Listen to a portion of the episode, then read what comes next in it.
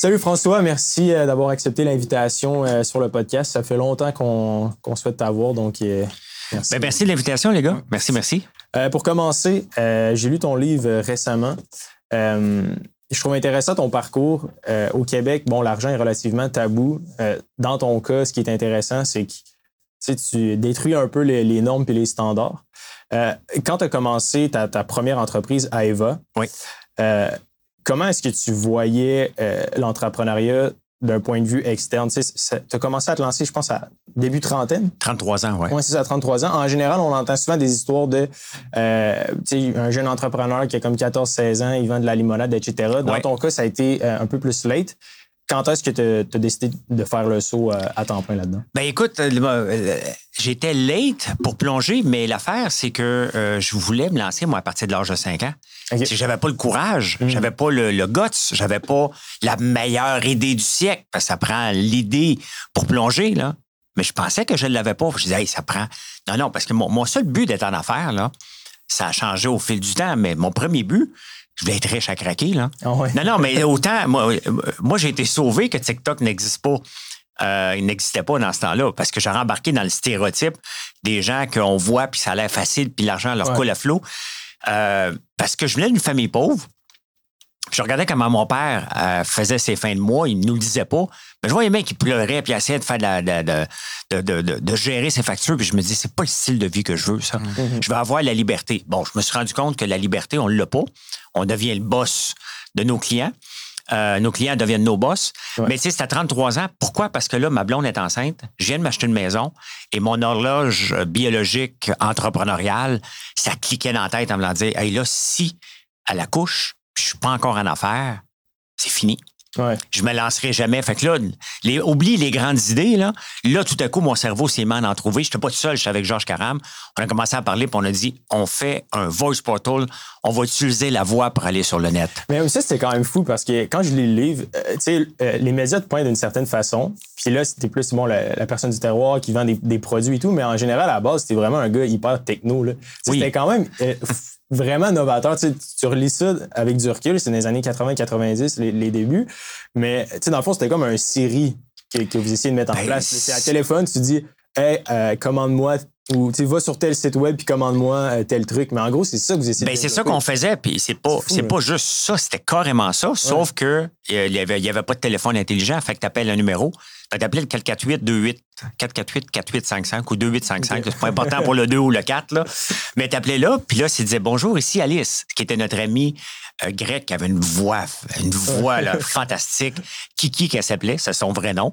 Et c'est elle, ben, on l'avait appelée Alice pour les besoins de la cause. Puis on avait huit services. Tu voulais savoir à quelle heure un vol partait, t'appelais. Les codes de la bourse, on les avait toutes. Tout était là. C'était vraiment hyper avancé. D'ailleurs, aujourd'hui, il n'y a pas plus tard qu'hier, on a essayé de booker un voyage euh, en ligne avec Air Canada, puis on parlait avec la reconnaissance de la parole, puis ça marchait jamais. Ouais, fait qu'on est 22 ans plus tard. Et encore, regarde, Alexa vient de mettre 10 000 personnes dehors parce que ça marche pas. La voix, c'est, on n'est pas habitué, puis on pense qu'il faut commencer à parler bonjour, puis on est, c'est pas naturel parler encore avec une machine, puis les investissements n'ont pas suivi au cours des années. Mm-hmm. Donc, c'était ça qu'on a fait. Ah, ça n'a pas marché. Et on a bien fait d'arrêter parce que des fois, si on, on va persévérer ou s'acharner, mais là, on le voyait bien qu'au point de vue marketing, il aurait fallu s'acharner, s'acharner pour mettre tellement d'argent. Puis regarde, 22 ans plus tard, la technologie est là, elle est reconnue, mais les gens ne l'utilisent pas. Donc, il fallait abandonner ça. Mais là, le rêve entrepreneurial vient de prendre une débarque parce que là, on n'a pas une scène. On fait quoi maintenant, là? Sur un échec? Ben, je suis sur un échec. Puis je fais comme, OK, mais là, moi, je ne retourne pas travailler pour quelqu'un. Là. Hey, depuis l'âge de 5 ans que je dis que je vais être mon propre boss, parce qu'avant, là, maintenant, on dit entrepreneur, tu sais, le mindset entrepreneurial, bon, on a tous des beaux mots, mais c'était pas de même dans le temps, là, c'est le mm. boss. J'ai une question pour toi qui n'était pas forcément prévue, mais vu que tu en parles, on en jasait hier avec Hubert. Partir un projet. Oui. À quel moment, avec ton expérience, tu t'es dit, ça, c'est de l'entêtement? C'est hier ou ce matin. Ça, c'est de l'entêtement parce que ce projet-là marche pas? Ou bah, là, j'abandonne? Ou c'est de la persévérance? À quel moment tu t'es dit, OK, faut que je continue parce que je suis sur un bon filon? Ou non, bah, c'est juste moi dans ma tête que je m'entête alors que ça marchera jamais? Ben, écoute, euh, on peut regarder, mettons, la meilleure euh, lien pour comprendre. Soit que tu regardes, ta, mettons, tu es actif sur Facebook. Tu fais le même genre de statut, tu as un like. À un moment donné, tu en as deux, mais la plupart du temps, tu as un ou deux likes. Ça fait un an que tu fais la même affaire. Ça, c'est de l'acharnement. Donc, c'est la même chose en affaires. Si tu vois que tu n'avances pas, tu sais, si tu n'as pas de nouveaux clients, si tu vois que c'est juste tes clients actuels qui t'encouragent, pose-toi une question. Ouais, m'a t'encouragé. Si tu entends le mot encourager commence à te pousser, tu t'en vas dans l'acharnement. Là. Moi, dès que les gens me disent Ah, j'aime essayer des produits, m'a t'encouragé. Euh, non, non, non, non, non, non, non, ça ne m'encouragera pas. Tu vas me choisir. Et j'insiste, puis je corrige le monde, j'ai pas de, pas de misère. Mais l'acharnement, regarde, je vais te donner l'exemple. Bon, je, je, travaille sur ma chaîne YouTube depuis deux ans, je travaille sur ma page Facebook depuis dix ans. Donc, depuis 10 ans, je suis actif. À tous les jours, j'écris quelque chose. Là, des fois, même c'est 5, 6, 7 fois, 10 fois par jour, même euh, sur Facebook. J'ai commencé en 2012, on est en 2022. Et j'ai 138 000 personnes. Il y a des revenus qui viennent aussi des vidéos que je fais. Et maintenant, je peux dire que c'est payant. La page Facebook est bonne pour mon entreprise, puis est bonne pour moi pour mes revenus. J'ai commencé ma chaîne YouTube il y a deux ans. J'ai 15 000 personnes et je suis dans la persévérance parce que je suis là tous les jours, 7 jours par semaine, en train de faire du contenu c'est long. J'ai juste 15 000 avant que je devienne à 100 000, puis être capable, mettons, d'en vivre comme un YouTuber. J'aimerais ça, sincèrement, avoir 50 000 personnes, avoir 10 000 personnes qui viennent écouter mon bulletin le matin. Mais les grandes chaînes, excusez, les grandes chaînes de télévision n'ont même pas ça. Donc, à un moment donné, il faut que je sois réaliste. Mais je suis dans la persévérance parce que j'ai de plus en plus d'abonnés à chaque semaine. J'ai de plus en plus d'écoutes à chaque semaine. Ben, je fais du contenu qui les amène. Donc, tu vois, ça, c'est de la persévérance. Euh, Instagram, pour moi, j'étais dans l'acharnement. Je suis sur Instagram, je partage des stories, mais je fais pas grand-chose parce que j'ai de la misère à lever. Versus ton TikTok. Moi, TikTok, il lève, donc je mets mon emphase sur TikTok parce que, tu vois, à un moment donné, tu es obligé d'abandonner parce que là, tu dis l'effort que je dois mettre pour développer ce réseau-là est tellement énorme que ça vaut pas la peine. Donc, pour moi, c'est comme ça que je peux. Mm-hmm. Puis après ça, tu le remets dans ton entreprise. Donc, si tu n'as pas de nouveaux clients, il y a des bonnes chances que tu sois dans l'acharnement. Ouais. Je trouve que c'est une question intéressante parce que il y a beaucoup de gens qui écoutent le podcast à la maison, puis la plupart ont, des jobs, mais la mentalité puis l'idée de commencer un projet par les fins de semaine, par les week-ends, euh, je trouve que ça a beaucoup de potentiel, puis ça aide beaucoup de gens, à amener un 10, 15, 20 000 de plus en revenus. Oui. Euh, je lisais euh, encore une fois ton livre, puis la façon que tu Aeva est parti, c'est toi qui as écrit les, les, lignes de code du premier logiciel et tout. Oui c'est hyper scrappy quand, tu commences. Ça a l'air avec du recul euh, super bien réfléchi. Puis, ah, OK, c'était un gros projet visionnaire. Puis, tu sais, François Lambert, ça fait 10 ans qu'il crée ça. Mais est-ce que dans ton cas, c'était un plan prévu ou souvent les gens, j'ai l'impression qu'avant qu'ils commencent, ils se disent OK, tu sais, j'ai besoin d'avoir un plan 5 ans, 10 ans, tu sais, je m'en vais où avec ça? Mais en réalité, tu peux juste commencer à nager. Puis, figure it out. Est-ce que c'est ça un peu que J'ai pas de plan. Tu sais, encore aujourd'hui, on est quand même assez gros comme entreprise mm-hmm. après 4 ans, l'entreprise que j'ai je n'ai pas de plan. Tu sais, moi, le, plan, là, j'ai un, est-ce que je vais faire ma fin de mois? Tu sais, comme tout le monde, c'est une start-up il y a quatre ans. Là. Donc, euh, euh, première étape, est-ce que je suis capable de payer mes billes? Est-ce que je suis capable de prendre de la croissance encore en achetant de l'équipement? Si la réponse est oui, je t'en avance. J'avance. Maintenant, le monde me demande, c'est quoi tes plans dans 10 ans? Oui, j'aimerais savoir un chiffre d'affaires de 100 millions. Mais maintenant... 100 millions? Ben, je pense que ce serait... Je regarde la progression. Si je me dis, à force que le mot passe, que je développe, euh, on développe de plus en plus dans des grandes bannières. Fait qu'à un moment donné, ça me prend un gros contrat dans l'Ouest canadien qu'on n'a pas encore, un contrat aux États-Unis. On exporte déjà vers la France, on exporte vers la Corée du Sud. sais, fait qu'à un moment donné, c'est possible. Est-ce que ça va demander du travail? Ça va demander du travail, mais je ne suis pas à 10 000 de vente non plus. Je suis, suis pas en train de rêver de quelque chose qui, était, qui, qui, qui est inaccessible c'est accessible. Avec les produits qu'on a, c'est juste là maintenant de le faire connaître. Euh, vas-y. Mais en fait, moi, c'était. On a, on a commencé le podcast très rapidement. Je sais qu'il y a des gens qui nous écoutent qui ne te connaissent pas forcément parce qu'on est rendu maintenant en France, etc. Qui, des gens qui nous écoutent. Si tu pouvais Grâce à l'accent. présenter. Hein? Grâce à l'accent. ouais, c'est ça. À cause de moi. Si tu pouvais te présenter euh, rapidement ce que tu as ben fait, tes accomplissements, même tes erreurs, puis ton, ton parcours. Ça, pourrait être, même si pas mal tout le monde le connaît, je suppose, mais juste pour ceux qui le connaissent pas. Non, mais écoute, moi, je suis un gars qui vient d'une ferme. Euh, mon père élevait des moutons. Mon père était l'ancêtre, dans le fond, des fournisseurs de, des Dolorama.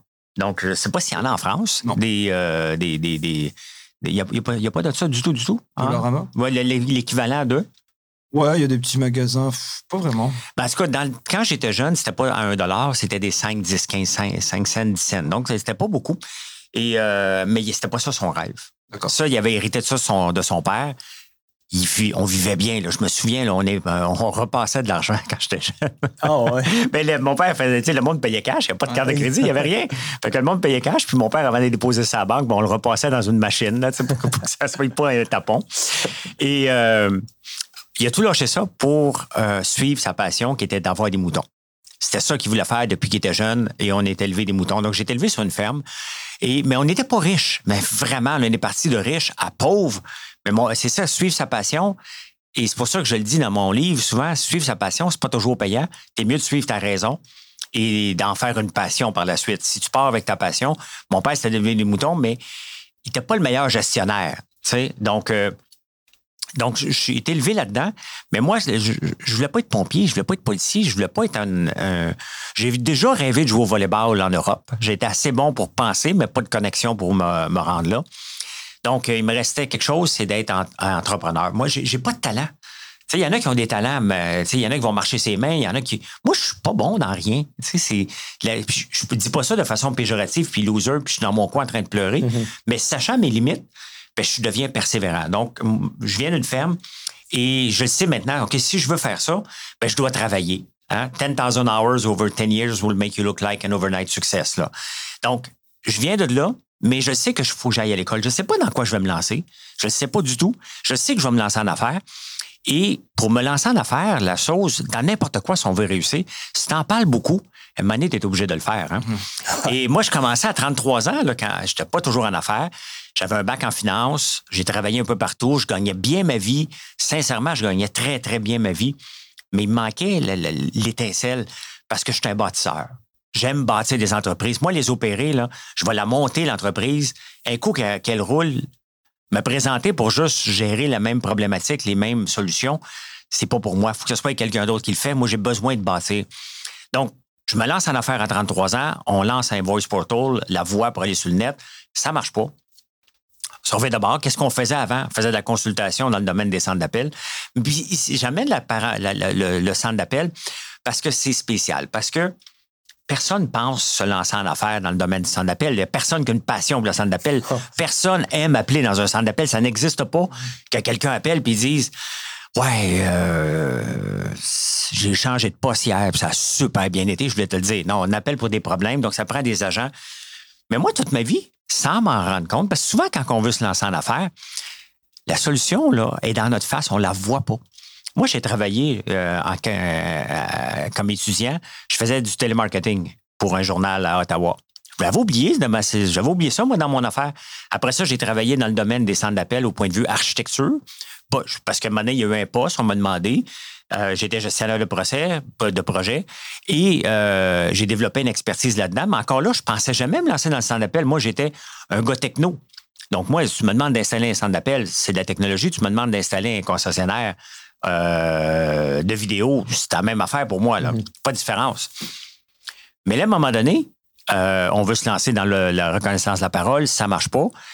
Je retourne faire de l'architecture de centre d'appel, de, de, et là, on entend deux ans après, donc pendant, on se lance en affaire, deux, ça marche pas pendant les six premiers mois, deux ans, deux ans à travailler dans l'ombre comme consultant.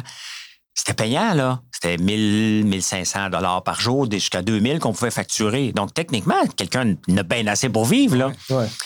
Mais c'était pas ça. J'étais malheureux. Puis je me disais, Colin, faut que je me multiplie. Et à un moment donné, il y a eu une opportunité de centre d'appel. On a sauté littéralement sur l'opportunité avec zéro expérience. Comment gérer? Nous, on est habitué d'installer de la technologie. Comment gérer? Comment les, les, KPI, là, euh, euh, le calls per hour, average handling time, moi, je regardais ça devant le client, j'ai dit, qu'est-ce que je comprends rien? On s'est lancé dedans, on l'a appris sur le tas. Et euh, trois mois après, l'entreprise avait 178 employés et on l'a vendu huit ans plus tard avec 2600 employés. Donc, c'est une entreprise qu'on a parti de zéro. Pas un sou, on n'avait pas une scène. Comment qu'on s'est débrouillé au début? Très simple. notre client qui était Fido, qui est une des compagnies de télécom ici au Canada, avait besoin d'argent pour faire une campagne de télémarketing. Il y a des sièges vides. Nous, on n'a pas de siège, on n'a pas de technologie. Mais c'est moi qui fais la technologie chez le client. je dis au client, ben, c'est simple, on va travailler de chez vous. Au lieu de facturer, le 28 de l'heure à ce moment-là par agent. Bon, on va vous facturer 21. C'est ta technologie. On payait les agents dans ce temps-là, c'était 8 piastres le salaire minimum.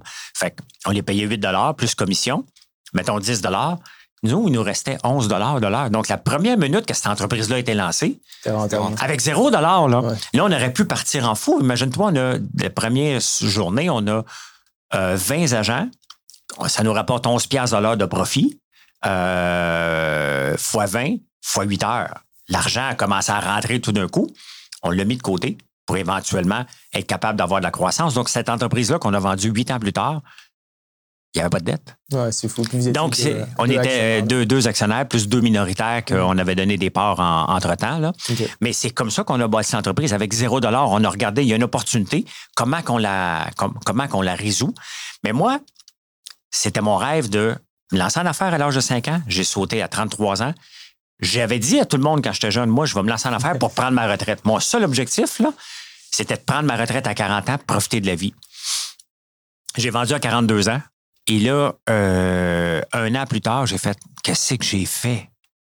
Je profite pas de la vie. Là. La vie, c'est pas ça. Moi, j'ai une tête d'entrepreneur. Toute ma vie, mon cerveau est réglé au quart de tour pour être performant, pour arriver et être capable de fonctionner, pour être capable de réaliser mon rêve, de vendre une entreprise. Un coup ce rêve-là est réalisé, il me reste plus rien. Là. Moi, j'ai deux jeunes enfants, je peux pas voyager. Tu sais, la vie, quand je dis que TikTok me, euh, aurait été nuisible pour moi, c'est que ça aurait été la vie que j'aurais pensé vouloir avoir, de voyager, de profiter de la vie, puis partir à gauche puis à droite, puis prendre du champagne un peu partout. Mais j'avais pas ce modèle-là parce qu'on n'avait pas de réseaux sociaux aussi efficaces qu'aujourd'hui pour faire euh, des faux rêves. Donc, à 42 ans, je me ramasse à jouer au golf, m'entraîner comme un fou. Euh, prendre des cafés avec des amis, mais les amis, après trois jours, ils ont pris du café, eux autres, il faut qu'ils travaillent. c'est ça.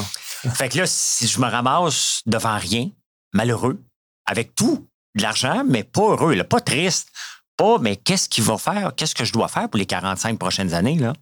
En supposant que. dans le fond, T'as comme accompli ce que tu voulais accomplir, puis là, t'es comme. Euh, ben, j'ai fait Les Dragons, l'émission. Ah D'ailleurs, en France, maintenant, elle est là, l'émission. Depuis un an ou deux. Oui, oui, je sais pas comment ça s'appelle. C'est dans le ventre du dragon ou quelque chose. c'est euh, semblable, oui. Euh, quelque chose comme ça. Donc, j'ai fait ça, mais encore là, je suis investisseur passif. C'est pas moi, je suis un bâtisseur. C'est là que je me suis rendu compte, après avoir pris ma retraite, que dans le fond, je suis cuit parce que je suis un bâtisseur. Puis un bâtisseur qui bâtit pas, crée pas, s'ennuie à mourir. Mm-hmm. Donc, c'était un peu ça mon parcours. Après ça, ben, je, je cherchais pas. Je cherchais pas quand même que euh, j'étais un bâtisseur, je ne recherchais pas me, me relancer. C'est un concours de circonstances qui a fait que j'ai relancé l'entreprise à 50 ans. Là. avec du recul, est-ce que, euh, il y a des grosses fortunes? Bon, ton but, c'était être autonome financièrement à, 40 ans, mais souvent, euh, il y en a qui font juste garder leur entreprise, puis ils, en ressortent totalement, puis ils mettent une équipe de gestion. Est-ce qu'avec du recul, c'est quelque chose que tu que envisagerais, admettons? De... Pas pour la première, parce que c'est important pour moi, pense que mon partenaire aussi, parce que sinon, il, aurait, il, m'aurait trouvé un acheteur. Mm-hmm. C'est important pour nous de dire, hey, check. Dans le bucket list, on a vendu une entreprise, c'est réglé. Et techniquement, si on n'est pas con, on a assez d'argent pour le restant de nos jours. Donc ça, là, c'est important d'avoir cette, cette liberté financière-là, cette liberté et dire aussi une fierté dans notre CV, c'est partir d'une entreprise de zéro et de réussir à la vendre. Ça veut dire que quelqu'un, quelque part, a dit cette entreprise-là est tellement belle, les gars ont tellement monté quelque chose de beau qu'on va l'acheter. Donc, euh, pour moi, c'était comme une fierté de dire j'ai vendu parce que c'est c'était comme gagner les Olympiques entrepreneuriales. Oui, vraiment, c'est fou. Puis, tu sais, euh, j'imagine que, bon, tu gagnais bien ta vie avant. Vous étiez sûrement en mesure de vous dégagez des, relativement des bons salaires. Mais je me suis toujours demandé, c'est quoi le feeling que ça a de vendre puis de recevoir un montant substantiel du jour au lendemain? Ça, ça se passe comment mentalement, cette transaction-là, de passer de OK, je travaille au day-to-day, au day-to-day, puis là, il y a un gros relief. Est-ce qu'il y a un feeling de d'exaltation ou de, stress qui comme disparaît totalement? Ou? Bien, euh, avant de vendre, ça faisait quand même euh, cinq ans que l'entreprise était rentable. Donc, elle nous donnait des bons dividendes, on avait de la croissance, tout le monde était bien payé, puis on était capable de tirer des bons dividendes aussi. Mais là, ce que tu reçois un chèque substantiel, c'est quand même ben, c'est parce que t'as pas le chèque. La réalité, c'est que c'est peut-être un wire transfer. OK? Mm-hmm. Mais quand tu regardes dans le compte, tu fais comme OK, c'est dans le compte de l'entreprise. Euh, non, c'est vrai, c'était pas dans le compte de l'entreprise parce que. Oui, non, c'est ça. OK, il achetait l'entreprise. Il achetait, il achetait les actifs. Donc, il a acheté, parce que lorsqu'on achète une entreprise, tu peux acheter soit l'entreprise. donc, tu achètes les actionnaires, dans le fond. débarrasse, on achète la coquille, ou tu peux acheter les actifs. Donc, eux ont acheté les actifs. Donc, c'est allé dans le compte de banque, puis tout de suite, au prorata, on s'est redistribué de l'argent tout de suite. Puis là, tu regardes, tu fais comme, OK, euh, ben. ben non, mais c'est comme. C'est spécial parce que tu regardes ton compte, c'est OK. Mais euh, ma vie est pareille. Ouais. Parce que, mais tu sais, notre vie est pareille. Puis la seule gadget, je dis OK, tout de suite, là, je m'en vais m'acheter une Lamborghini. Tout de suite, parce que je dis si je le fais pas, ben l'argent va, je vais aller la placer. Puis c'est un petit rêve de dire Hey gars, check encore. Là. La niaiserie là, ultime est achetée, c'est fait, puis on passe à autre chose. Là, mm-hmm. Est-ce que la vente, c'était un montant qui était plus grand que tu l'espérais ou c'était vraiment dans, dans le target que tu euh, souhaitais comme vendre ton entreprise?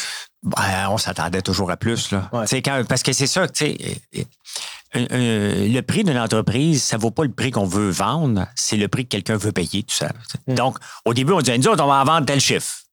Là, ça fait, OK, première offre, mais non, sont pas, mais non il, va en avoir, en avoir une plus grosse. Puis là, à un moment donné, ça fait, Ouais, OK. Il manque une coupe de millions au rêve que je pensais parce qu'on la voit toujours plus belle qu'on pense. Là. C'est, Parce que toi, tu, tu, te souviens de toutes les heures travaillées que tu as mis, la sueur de ton front, les inquiétudes. C'est ça.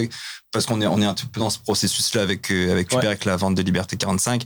Puis la vente, c'est pas. L'achat de. Ouais, on reste. L'échange de. L'échange de. Ouais, c'est ça. Fractionnaire. puis c'est un petit peu ça. On lisait des documents, puis c'est ça. Ils disent tout, tout le temps le vendeur veut la vendre plus plus cher, puis l'acheteur, lui, est comme, bah, tu là. Euh, il faut être honnête d'une part et d'autre. à un moment donné, quand on a vu, c'est sûr qu'on a déchanté un peu les premières offres. Et puis on a dit, ouais, c'est quand même un bon montant. Est-ce qu'on passe par-dessus ou on continue? Parce qu'à un moment donné, l'entreprise, elle arrivait à la croisée des chemins. 3000, ça semble être gros. 3000 employés, c'est gros. Dans ce domaine-là, euh, on se battait maintenant contre des, des compagnies qui, qui, entre autres françaises, qui étaient les performances, qui ont 70 000 agents. Télétech qui en ont 200 000. Donc, euh, c'est Télétech qui nous a acheté éventuellement. Donc, on jouait dans ces plates-bandes-là, puis aller chercher des plus gros clients, il ben, fallait investir massivement, il fallait faire des achats. Donc, c'est certain que quand tu regardes, tu fais Ouais, c'est correct. C'est correct, là. Puis, euh, c'est un maudit bon montant, là. Mais il manquait une dizaine de millions, mettons, par rapport à ce qu'on pensait que c'était pour être. C'est fou quand même parce qu'après ça, puis il y a un paquet de trucs que j'aimerais te parler, entre autres de, des investissements dans ton CELI, ta carrière en tant que day trader. Je trouve ça quand même. Ça, c'est drôle, ça, je l'ai suivi. Mais euh, par rapport au, développement d'entreprise, si nous, en ce moment, euh, bon, il y a le podcast et tout, mais derrière tout ça, on veut développer une plateforme au Québec pour, oui, démocratiser les finances, mais euh, offrir un service, un, un, gap entre l'investisseur autonome puis le conseiller financier traditionnel. On veut essayer de filer ce, gap-là. Mais je me demandais, c'est quoi les challenges entre une entreprise techno versus une entreprise de services ou de produits physiques comme en ce moment? C'est quoi, euh, si tu avais toute l'expérience du monde, puis là, tu avais 25-30 ans, quelles leçons t'amènerais avec toi en, repartant une entreprise technologique aujourd'hui, en, 2022? Bien, tu sais qu'il y a absolument zéro différence entre AIVA qu'on a lancé et François Lambert.one, les produits qu'on fait en ce moment, c'est exactement la même affaire.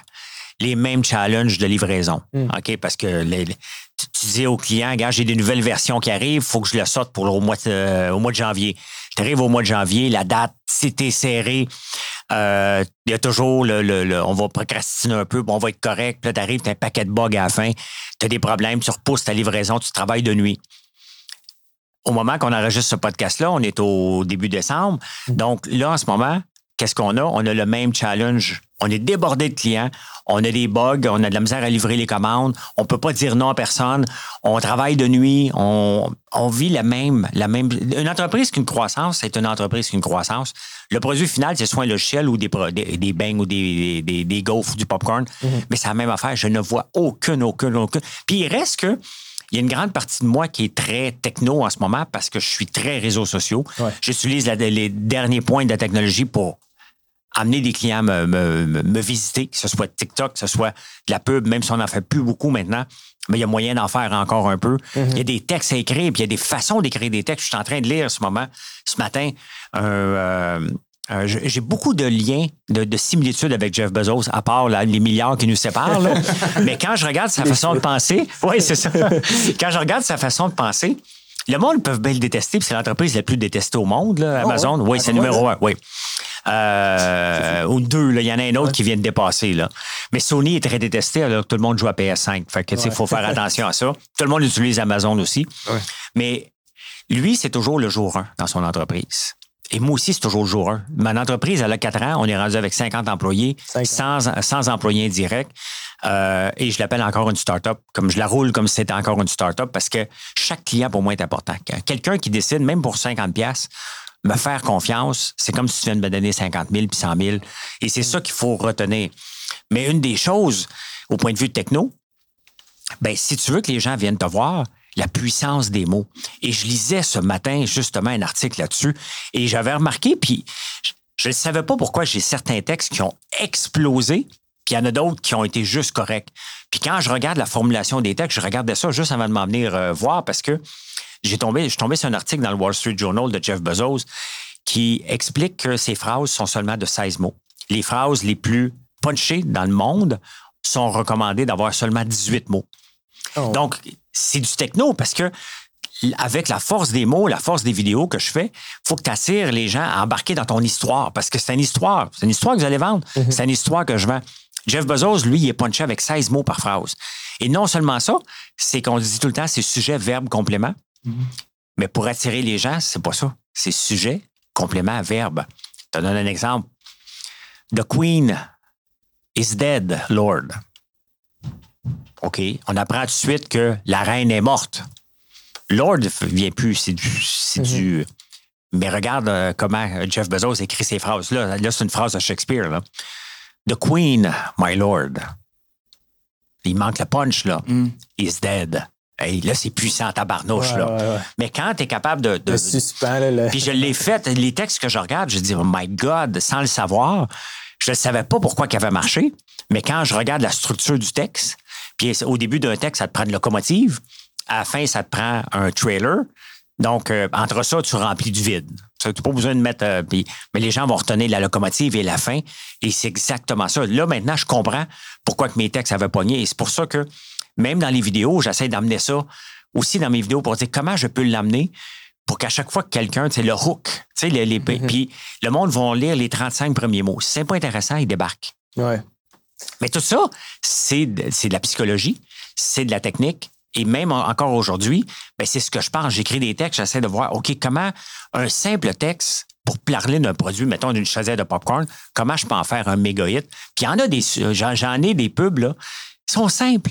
Puis le monde capote parce que, écoute, c'est une pub. Le monde partage une de mes pubs. Qu'est-ce que tu veux faire de plus?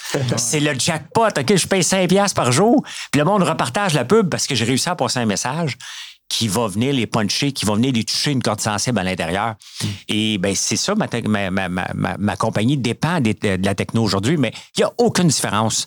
Aucune, aucune, aucune différence. C'est que l'approche en, soi, puis l'expérience qui est transférée d'un projet à l'autre, c'est vraiment d'avoir la mentalité de le, client, c'est la chose la plus importante. Tu t'adaptes ton temps en fonction.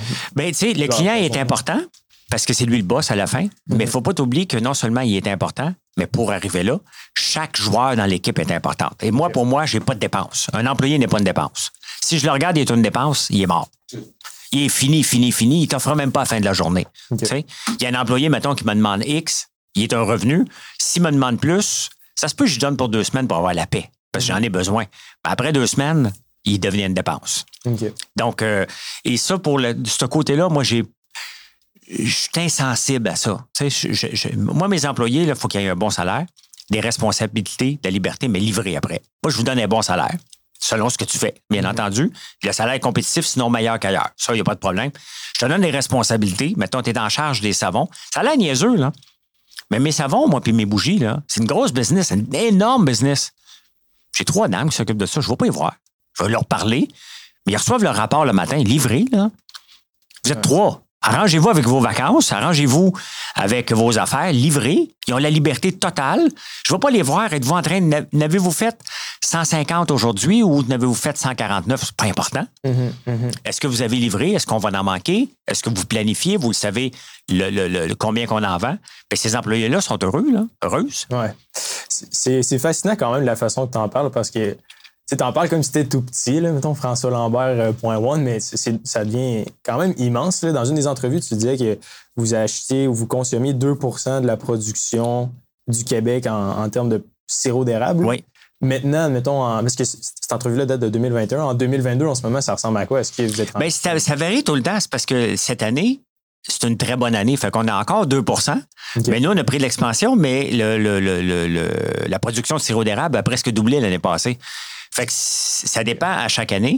Mais tu sais, mettons, on, achète, en plus de notre production, on achète en moyenne en 10, 12, mettons, je, ça, mettons prenons une moyenne de, de 15 barils Mhm. Euh, chaque semaine par, par semaine. 15 barils euh, fois 45, donc c'est 4500 gallons. Donc, à chaque semaine chez nous, une, une, érablière moyenne au Québec, c'est à peu près ça, mettons 5000 en taille.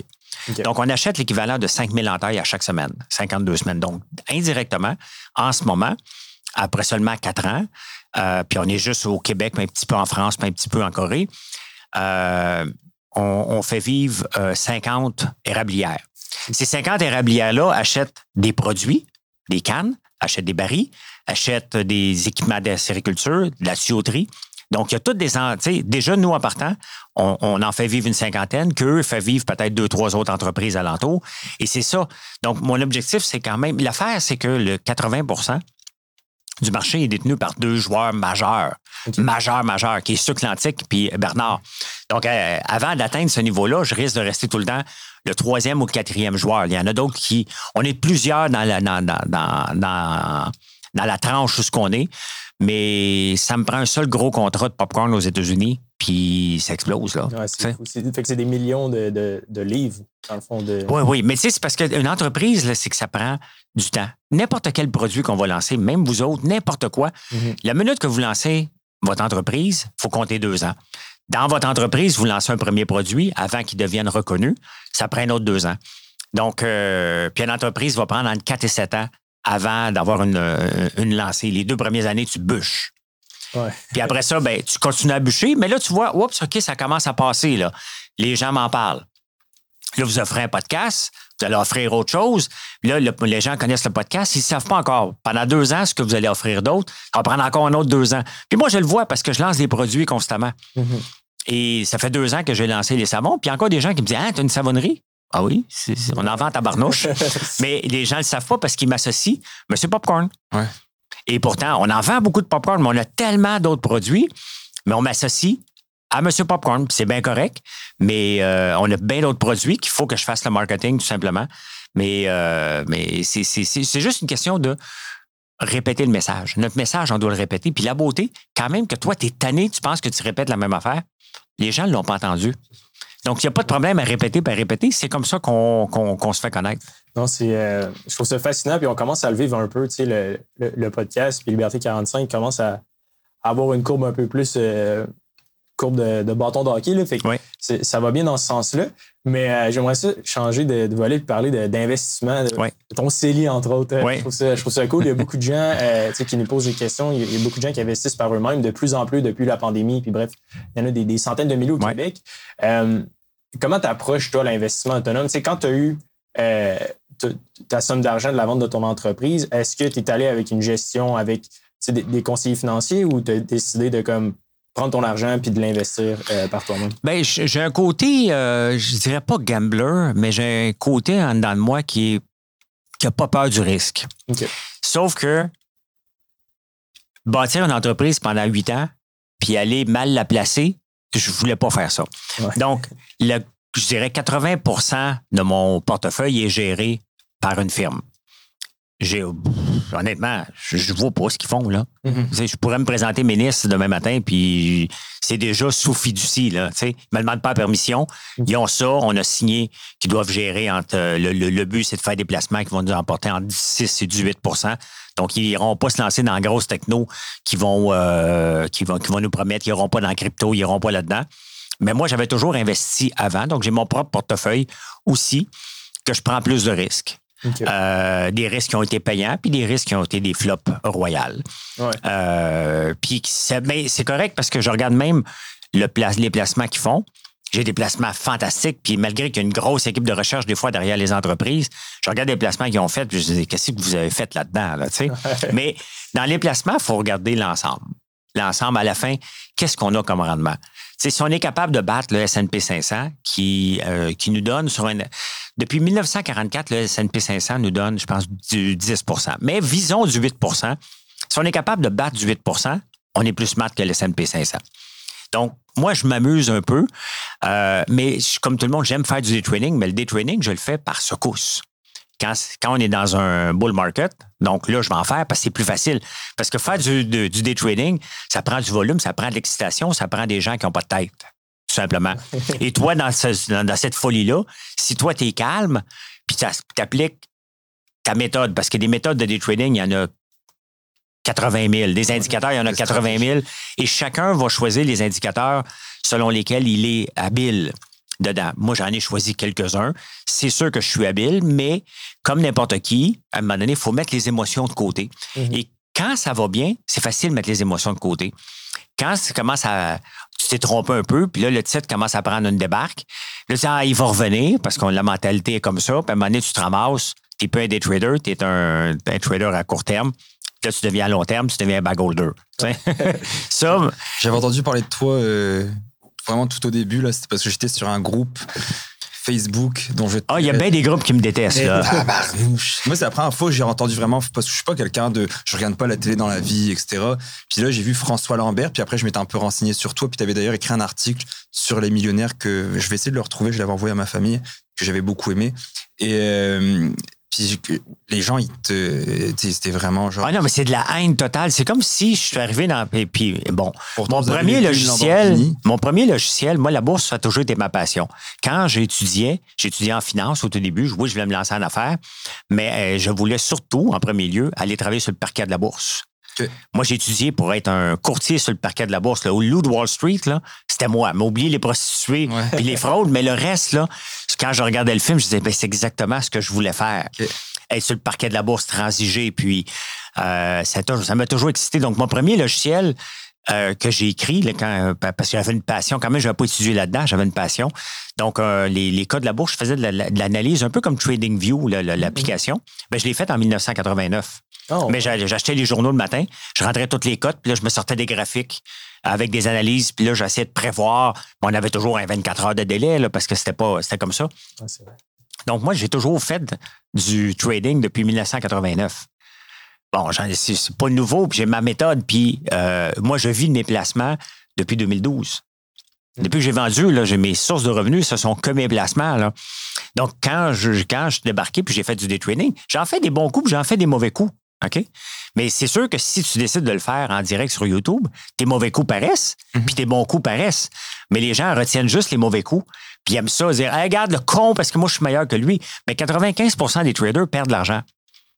Donc, je peux pas croire. Puis quand je voyais, c'est toute la même gang qui venait me détester, mais 95% de ces gens-là perdent de l'argent. Regarde en ce moment avec la crypto, ah 1600 euh, G-Wagons sont à vendre en ce moment aux États-Unis parce que c'était l'auto. Il y a deux choses quand tu es riche en crypto, tu achètes deux affaires. Un Mercedes G-Wagon ou une Lamborghini. Donc, ces deux autos-là qui ont eu un gros pic pendant la crypto sont toutes à vendre en ce moment parce que c'est risqué, c'est tough parce qu'on contrôle pas, on, se laisse embarquer par les émotions. Mais qu'est-ce qu'on te reprochait? C'est quoi, c'est quoi Juste de respirer. On me reprochait que j'avais pas d'affaires, mais dans, tu sais, dans vie. Tu avais, un peu dit que le, day trading, c'était comme du hasard, puis c'était assez facile dans le fond. Ben non, ce que je disais du day trading, c'est que je mettais en garde aux gens. Euh, les cours à 5000 pièces qu'on va t'apprendre à faire du day trading en une fin de semaine, je dis, garde, ça marche pas comme ça parce qu'à la fin, c'est toi qui vas payer sur le piton. Mhm. Et sur papier, là, on est tous bons. Ah, c'est là-dedans. OK, mais ben, moi, je faisais des transactions coûtent 60 000 du coup, US. Donc, honnêtement, là, tu shakes, là. J'ai beau euh, avoir bien de l'argent, là, mais là, je mets 60 000. C'est pas du gambling, là. C'est de l'analyse, mais qui peut devenir du gambling si tu laisses embarquer les émotions. Mhm. Donc, si tu mets, tu dis, OK, parfait, mais qu'est-ce que j'ai besoin? Tu sais, j'ai besoin de 10 cents sur 25 pièces. Pourquoi que j'attends la 11e scène pour que ça... Dé...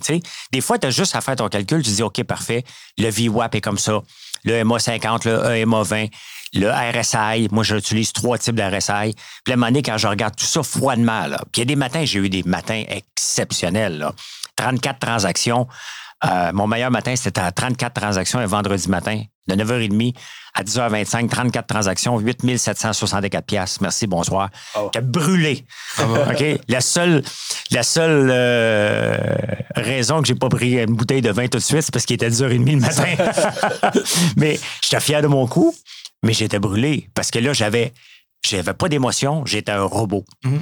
Et euh, un robot, mais parce que, tu sais, les robots peuvent faire du trading pour nous autres aussi, mais il reste que faut que tu aies l'œil humain. faut que les chiffres te le donnent, mais il faut que tu sois capable de laisser tes émotions. Puis honnêtement, là, je faisais mon 10 cents, mon 5 cents, dépendamment. Si j'achetais une scène, là, des fois, j'achetais, mettons, tu sais, des actions, mais ça prend du volume. Moi, je regarde des fois, des, des traders font des transactions sur des titres qui ont une capitalisation de 6 millions. Vous allez vous brûler, là.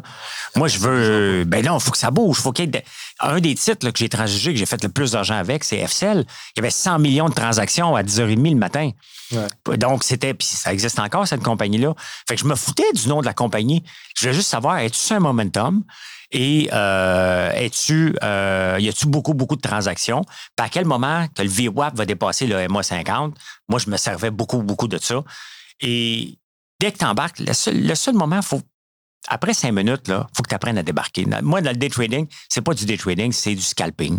C'est là-dedans que je suis à l'aise. Donc, il euh, faut que je débarque après cinq minutes, sinon, les émotions embarquent. Puis là, on va attendre encore une minute. Là, la, Fed aux États-Unis annonce une mauvaise nouvelle. Ça débarque. Tu n'as pas vendu, puis là, tu te ramasses avec une cochonnerie parce qu'il y a beaucoup de cochonneries là-dedans. Je me demandais, est-ce que le fait que tu aies un, montant substantiel de côté te permettait de faire des bons trades ou est-ce que c'est possible pour n'importe qui avec assez de temps, assez de pratique et assez d'efforts au bout de 5-10 ans d'être rentable en, investissement ou en day trading? Est-ce que c'est. Parce qu'il y a tellement de fluff, puis il y, a, il y a beaucoup de jeunes qui se lancent là-dedans en, se faisant vendre, du rêve.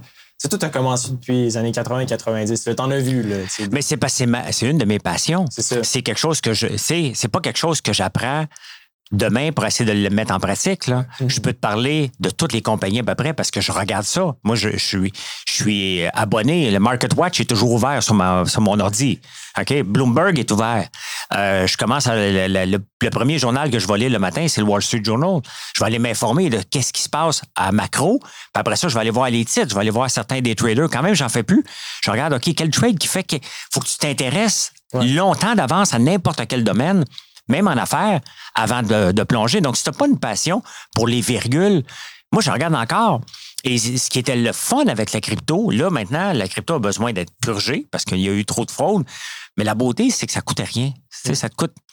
ce, qui, ce qui coûte cher pour le day trading, c'est que tu as des transactions à 9 piastres, 6 piastres. Donc, tu es obligé de mettre du gros volume pour être capable de, de transiger rapidement. On n'a pas le niveau 2. Ouais. Donc, euh, le niveau 2, ça prend un certain niveau de trading avant de l'avoir, donc à, différents endroits. Donc, tu es limité un peu, il te manque des outils un peu pour performer. La crypto permet ça parce que là, c'est ouvert. Tu as accès à tout. Mais là, le problème, c'est que tu as un paquet de fraudeurs. Et la crypto, c'est qu'à un moment donné, au lieu de te concentrer sur les grands niveaux 1, ben, tu vas aller faire un petit shot hyper risqué. Pouf, tu te faire faire un rug pool. Donc, euh, dans n'importe quoi, c'est un monde risqué. Mais si tu mets l'effort, j'en connais des traders, mais il y en a bien des traders que là, en ce moment, je dis, puis tu trades encore? Tu sais, ouais, j'ai pris une pause, j'ai perdu de l'argent. On a perdu tout le monde de l'argent dans, le dernier euh, bear market. Là. Mm-hmm. Mais est-ce que je vais recommencer à en faire? Oui, c'est sûr, je vais recommencer à en faire. Euh, je suis toujours prêt à regarder, mais je vais recommencer plus petit. Tu sais, quand j'en faisais avant, j'en faisais à coup de 10 000. Pourquoi je suis monté à 60 000? Parce que j'ai monté mon portefeuille. De, risquer de 10 000 à 60 000, j'en ai fait de l'argent, là. Ben, après ça, ce que je faisais quand même quand j'atteins 60, je le mets de côté, puis j'achète d'autres titres plus pépères, comme des Coca-Cola, comme des Ford, comme des Visa. je m'en vais dans le. Je regarde ce que euh, Buffett achète, là, puis là, je, je prends mes profits, puis je vais acheter ça pour me dire, OK, ça, il y a moins de risques. Mais c'est une c'est une passion de. Le, but, c'est toujours de battre les algorithmes. Et c'est exactement ce que je fais avec Facebook. Je bats les algorithmes à chaque jour. C'est ce que j'essaie de faire avec TikTok. C'est ce que j'essaie de faire avec YouTube aussi. C'est de battre les algorithmes constamment pour aller parler au maximum de gens. Ben, la bourse, c'est la même chose. C'est de battre l'algorithme. C'est que tu as mis une certaine. Euh, puis à un moment donné, tu ne peux pas en avoir trop. Avoir trop d'informations sur ton écran, tu vas finir par perdre l'œil. Il faut choisisses ces indicateurs qui t'intéressent. Mais ça reste une passion. Moi, j'ai toujours, toujours TradingView ouvert. Tout le temps, tout le temps, tout le temps. TradingView est ouvert, MarketWatch est ouvert, Bloomberg est ouvert. Je vais encore voir sur Yahoo Finance, mais il y a trop de pubs maintenant. Euh, je suis toujours branché sur Twitter pour voir qu'est-ce qui se passe. Dès que je vois quelque chose, je vais tout le temps lire les forums sur Stock Tweets.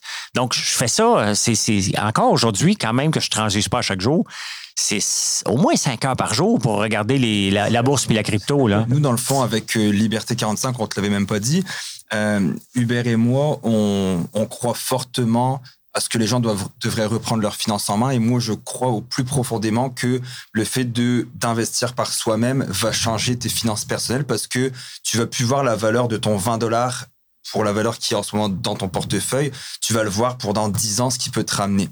Donc nous, on a un bootcamp, on a passé à peu près 350 personnes, où on apprend aux gens en fait à investir d'une façon autonome dans des fonds négociés en bourse. Ben, c'est exactement. Puis vous prenez la bonne approche parce que tu sais, si tu n'es pas habitué de faire du trading, là, pourquoi essayer de battre le S&P 500? Quand tu as un fonds, le S&P 500 te rapporte du 8% Tu peux investir une seule fois par année ou tu peux dire, regarde, à chaque paye, puis dans un de mes livres, c'est ce que je parle, achète-toi pas une maison. Tu sais, le rêve des 30 ans, c'est que ça me prend une maison, ça me prend une maison, ça me prend une maison. OK, c'est le fun, j'en ai deux, je me. Correct. Mais c'est la pire chose à mettre à acheter une maison. Parce que tu es bien mieux de te payer un loyer, mettons 1000 pièces Et la différence que tu paierais entre tes taxes municipales puis tout, si tu es capable de te mettre, mettons, 500 pièces par mois, tu peux le diviser à chaque semaine, puis tu le mets dans un... 500 pièces par mois, c'est ton CELI, 6000 pièces. Exact. OK? Mais ça, là, 125$ par semaine, tu as 20 ans, puis tu vas voir à 50 ans, avec du 8% tu achètes toujours les mêmes actions. Si tu veux, le, fonds négocié en bourse, peu importe lequel, tu vas être mort de rire.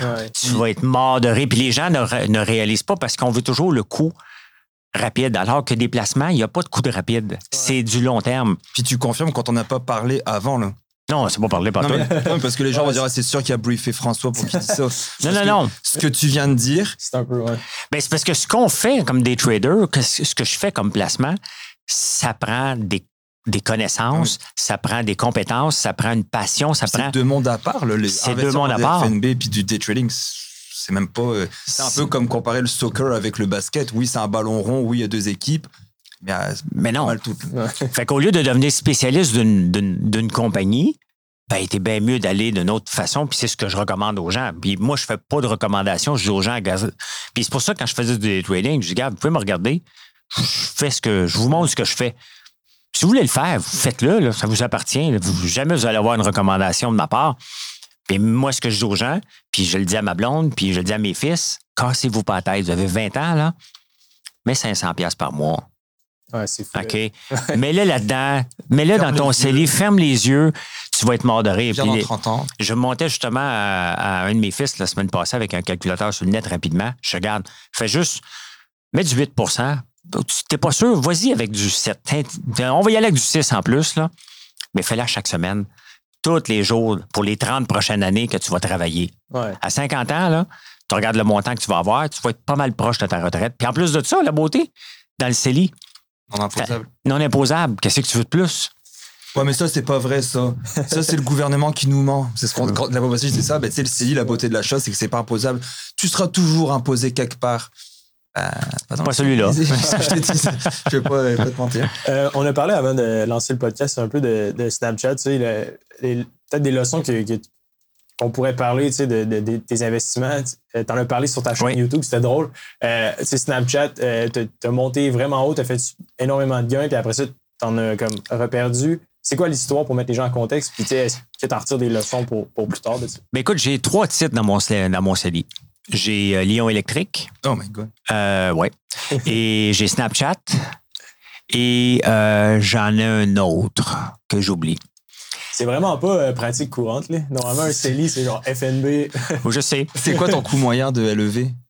ben trop élevé. C'est un citron. Lyon électrique, là. Il faut se le dire. C'est 12 piastres à peu près. Ben, fait que je me récupère. aujourd'hui? Il n'est même pas ça, là. Honnêtement, ah c'est un mauvais coup. Mm. La leçon à retirer, là, c'est que Snapchat, mais le problème, là, et puis on le voit, hein, mm-hmm. à un moment donné, il faut que tu acceptes de prendre tes profits. Puis pourtant, je, suis un investisseur, là. Je devrais le savoir, là. 2,68. 2,68. Puis Donc, j'avais acheté. La beauté, c'est que je break even. J'ai payé Snapchat à 10$. Il était à 10 et 60. ça a monté. Ça a monté. Je l'ai vu monter jusqu'à 90$. Et je l'ai vu descendre jusqu'à 7 pièces. et c'est pas que Snapchat n'est pas bon encore, il y a encore des usagers, mais l'écosystème d'Apple, Apple est la compagnie qu'on aime tous. Je, ouais, mais c'est la compagnie la plus hypocrite, la plus vorace, la plus euh, que tu un écosystème, pas seulement. Je veux bien croire qu'elle, au nom de la, la protection de la propriété privée, euh, exactement. Ils ont voulu protéger les gens des mauvaises pubs, mais ce faisant, ils ont tiré l'impact de Meta et de Google. Mais c'est pas l'impact de Meta et Google qui ont tiré. Ils ont tous tué un écosystème Shopify, entre autres, puis toutes les petites entreprises qui dépendaient de la publicité la plus ciblée possible, qui pas toujours ce qui marche non plus. Une publicité ne marche pas s'il n'y a pas du vécu derrière. Donc, ça prend mm-hmm. un mélange de pub et un mélange de vivant. Moi, j'utilise les deux, ça fonctionne. Mais là, je fais une pub at large.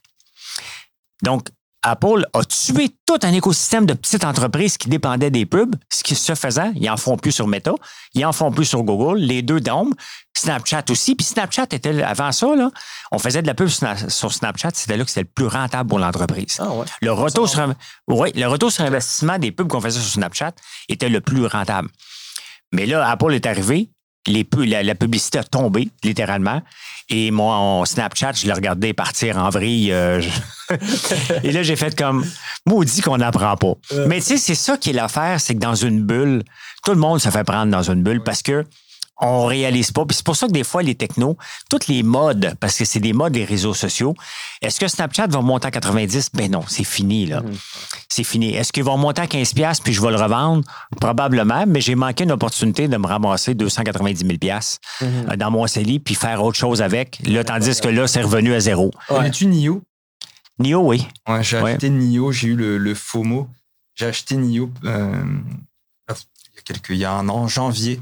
Oui, mais c'était la folie des auto électriques. C'est ça. Tout... Mais pour vrai, là, bah si tu connais quelqu'un qui a acheté plus haut que moi, je veux le rencontrer parce que je pense que Puis ça a commencé à descendre. Puis je suis comme, ah, c'est correct, je vais le garder. Ah, c'est correct, je vais le garder. Puis ma perte, je pense que je suis à moins 80% à peu près en ce moment. là. Ouais. Puis, euh, tu sais, je suis très à l'aise de le dire, même si je vends de la formation avec Uber en arrière. Ah, mais c'est normal de faire des erreurs. Je le dis, et c'est ça un peu qui me gosse. On parlait tantôt de day trading, etc ou d'immobilier ou de crypto, c'est que les gars, t'as l'impression qu'ils ont fait 100% des bons coups. Jamais ils ont perdu une scène. Ça, c'est pas possible. Ça me gosse un petit peu cette, cette mentalité-là de dire, ah, check, je roule en lambeau, puis moi, je connais tous les trucs, puis jamais j'ai perdu de C'est impossible. Pas possible. C'est impossible. C'est, t'essayes, dans le fond, de limiter tes erreurs quand c'est un petit montant, puis de maximiser tes gains quand c'est un gros montant, mais ça marche pas comme ça. Ah tu sais, Snapchat, c'est de ma faute. Euh, euh, je, suis aussi dans le cannabis, j'ai vendu à temps, puis j'en ai gardé un petit peu. Je dis, ah, m'en garde un peu. OK, j'étais à moins 80% là. Ben, puis ça, ne remontera jamais parce que le cannabis, c'était le hype et là, le monde se rend compte, OK, mais c'est juste, il y a trop de compétition. Fait que tous les titres, euh, Canopy, tout ça, ça vaut plus rien. Donc, il faut toujours faire attention quand il y a une bulle. Quand tu vois des titres qui partent de nulle part, qui montent. C'était quoi ta décision pour élever? Pourquoi tu as investi là-dedans? Parce que j'ai dit, tiens, m'a donné une chance à une compagnie québécoise. Puis j'ai dit, tiens, euh, puis euh, en toute transparence, c'est client électrique, j'ai une compagnie d'acier, puis achète de l'acier de nous autres. Fait que je sais que ça allait bien, mais il y a une différence d'avoir une compagnie qui va bien parce qu'elle construit, puis une compagnie qui va bien parce qu'elle fait des profits. Et si tu le vois, il y a une différence. Puis c'est ça qu'à un moment donné, il faut qu'une compagnie amène du profit. Le problème en ce moment, c'est que tu as parlé de NIO, mais toutes les compagnies d'auto électriques il y a pas, euh, il y a trop de compétition. Tout le monde a une auto électrique. Même au Canada, il y en a plusieurs manufacturiers aussi. Fait qu'à un moment donné, il va y avoir une congestion au sommet de tout ça. Là. Puis les grosses marques ont commencé à en faire. On parle de Volkswagen. Ben, ils sont toutes là. Puis c'est pour ça que regarde, euh, bon, aujourd'hui, au moment qu'on enregistre ça, BRP vient de sortir ses chiffres ce matin. Euh, Skidoo, puis des chiffres exceptionnels. Pendant ce temps-là, tu as Taiga, une compagnie qui fait des, des autos électriques, des, des skidoo électriques. Ils en ont vendu 68. c'est exactement. Puis là, les gens vont dire Ouais, mais c'est le, skidoo électrique, m'a acheté, puis il n'est pas cher, pas déjà valu cher. Moi, pour moi, Taiga, c'est la C-série de, du skidoo. Ils n'ont pas de chance d'aller se battre parce que Bombardier le regarde là en ce moment, comme Airbus et Boeing regardaient euh, ben, Bombardier avec euh, la C-Série. Puis il y avait deux bras croisés par en arrière, puis il dit Ah ouais, fais-moi du marketing, là, on va te ramasser pour une pièce. Puis ils nous ont acheté pour une pièce. Là. Taiga, sa seule particularité, c'est le moteur électrique. Donc Polaris, Bombardier, Arctic 4, tout ça existe encore. Toute la gang qui font des skidoo, regarde ça. Je dis, OK, ben, débrouille-nous ça, ouvre-nous le chemin pour le skidoo électrique, là. on va te ramasser ça pour pas cher. Donc, il faut faire attention à ces modes-là. Puis l'auto électrique, en ce moment, j'en ai un autre. J'en ai, j'ai, pas beaucoup, J'ai 10 000 d'action d'une compagnie qui s'appelle Solo. Une compagnie de Vancouver. C'est laid comme auto. mais ça n'a pas marché. Ben, elle est encore à bourse, mais ça bouge pas. ils ont signé avec Pizza Hut aux États-Unis. Mais tu sais, c'est normal qu'on se trompe. C'est normal qu'on se trompe, puis c'est normal aussi de prendre une pause parce que dans le day trading, si on veut faire du day trading, à un moment donné, on ne peut pas toujours être sharp. Puis c'est pour ça que quand j'en faisais que j'étais le plus efficace, c'était quatre jours par semaine. J'en faisais pas le vendredi. De 9h30 le matin, je commence à 8h, je regarde ce qui se passe un peu partout. Tu regardes certains day traders qui, font qui sont en direct, qu'est-ce qu'ils font, qu'est-ce qui va être hot à l'ouverture des marchés. S'il est sur quelque chose, tu n'embarques pas dessus parce qu'il risque de l'avoir pompé. Tu sais, ouais à 10h30, il faut que tu fermes les livres. Fini. Tu as travaillé une heure, là. That's dans le salle parce que tu peux pas être sharp à regarder constamment, mais on s'ambitionne. Et le, plus d'argent que j'ai fait, c'est quand je travaillais quatre jours par semaine, une heure par jour. That's it. Belle semaine. Ben, j'aimerais ça parce que c'est le fun. C'est le fun de se coucher et de dire j'ai battu un algorithme aujourd'hui. J'ai été plus vite que les autres. Mais il faut que tu aies les outils qui viennent avec. Puis c'est pour ça qu'il faut que tu aies plusieurs fenêtres. Faut... C'est une passion. C'est ça, c'est une passion. plusieurs fois que tu emploies le mot passion, donc je vais lui dire. Est-ce que tu savais ce que ça voulait dire le mot passion? Vas-y. Ça veut dire souffrance. Oui, c'est ça. parce qu'on parle souvent de passion avec Hubert, etc. Puis t'en as dit le mot. Mais c'est vrai, c'est vrai, parce que on souffre si, ben, si on est trop passionnant en amour, on souffre. En fait, il faut que tu sois prêt à souffrir. Exactement. Ouais, l'étymologie du mot ah, passion. Oui, oui, ben, t'as raison, là. Euh, mais c'est parce qu'on souffre pendant qu'on travaille, là. Pendant que, pendant qu'on fait du day trading, là, moi, j'étais en direct, là. Mais je suis pas là avec le monde, mais écoute, laisse-moi tranquille, là. M'a. J'ai un move à faire, là. Ah, puis, quand tu as le move à faire, là, là, vraiment, là, je me sentais comme un lion, que ça fait une demi-heure qui attend sa proie puis qui avance tranquillement, là.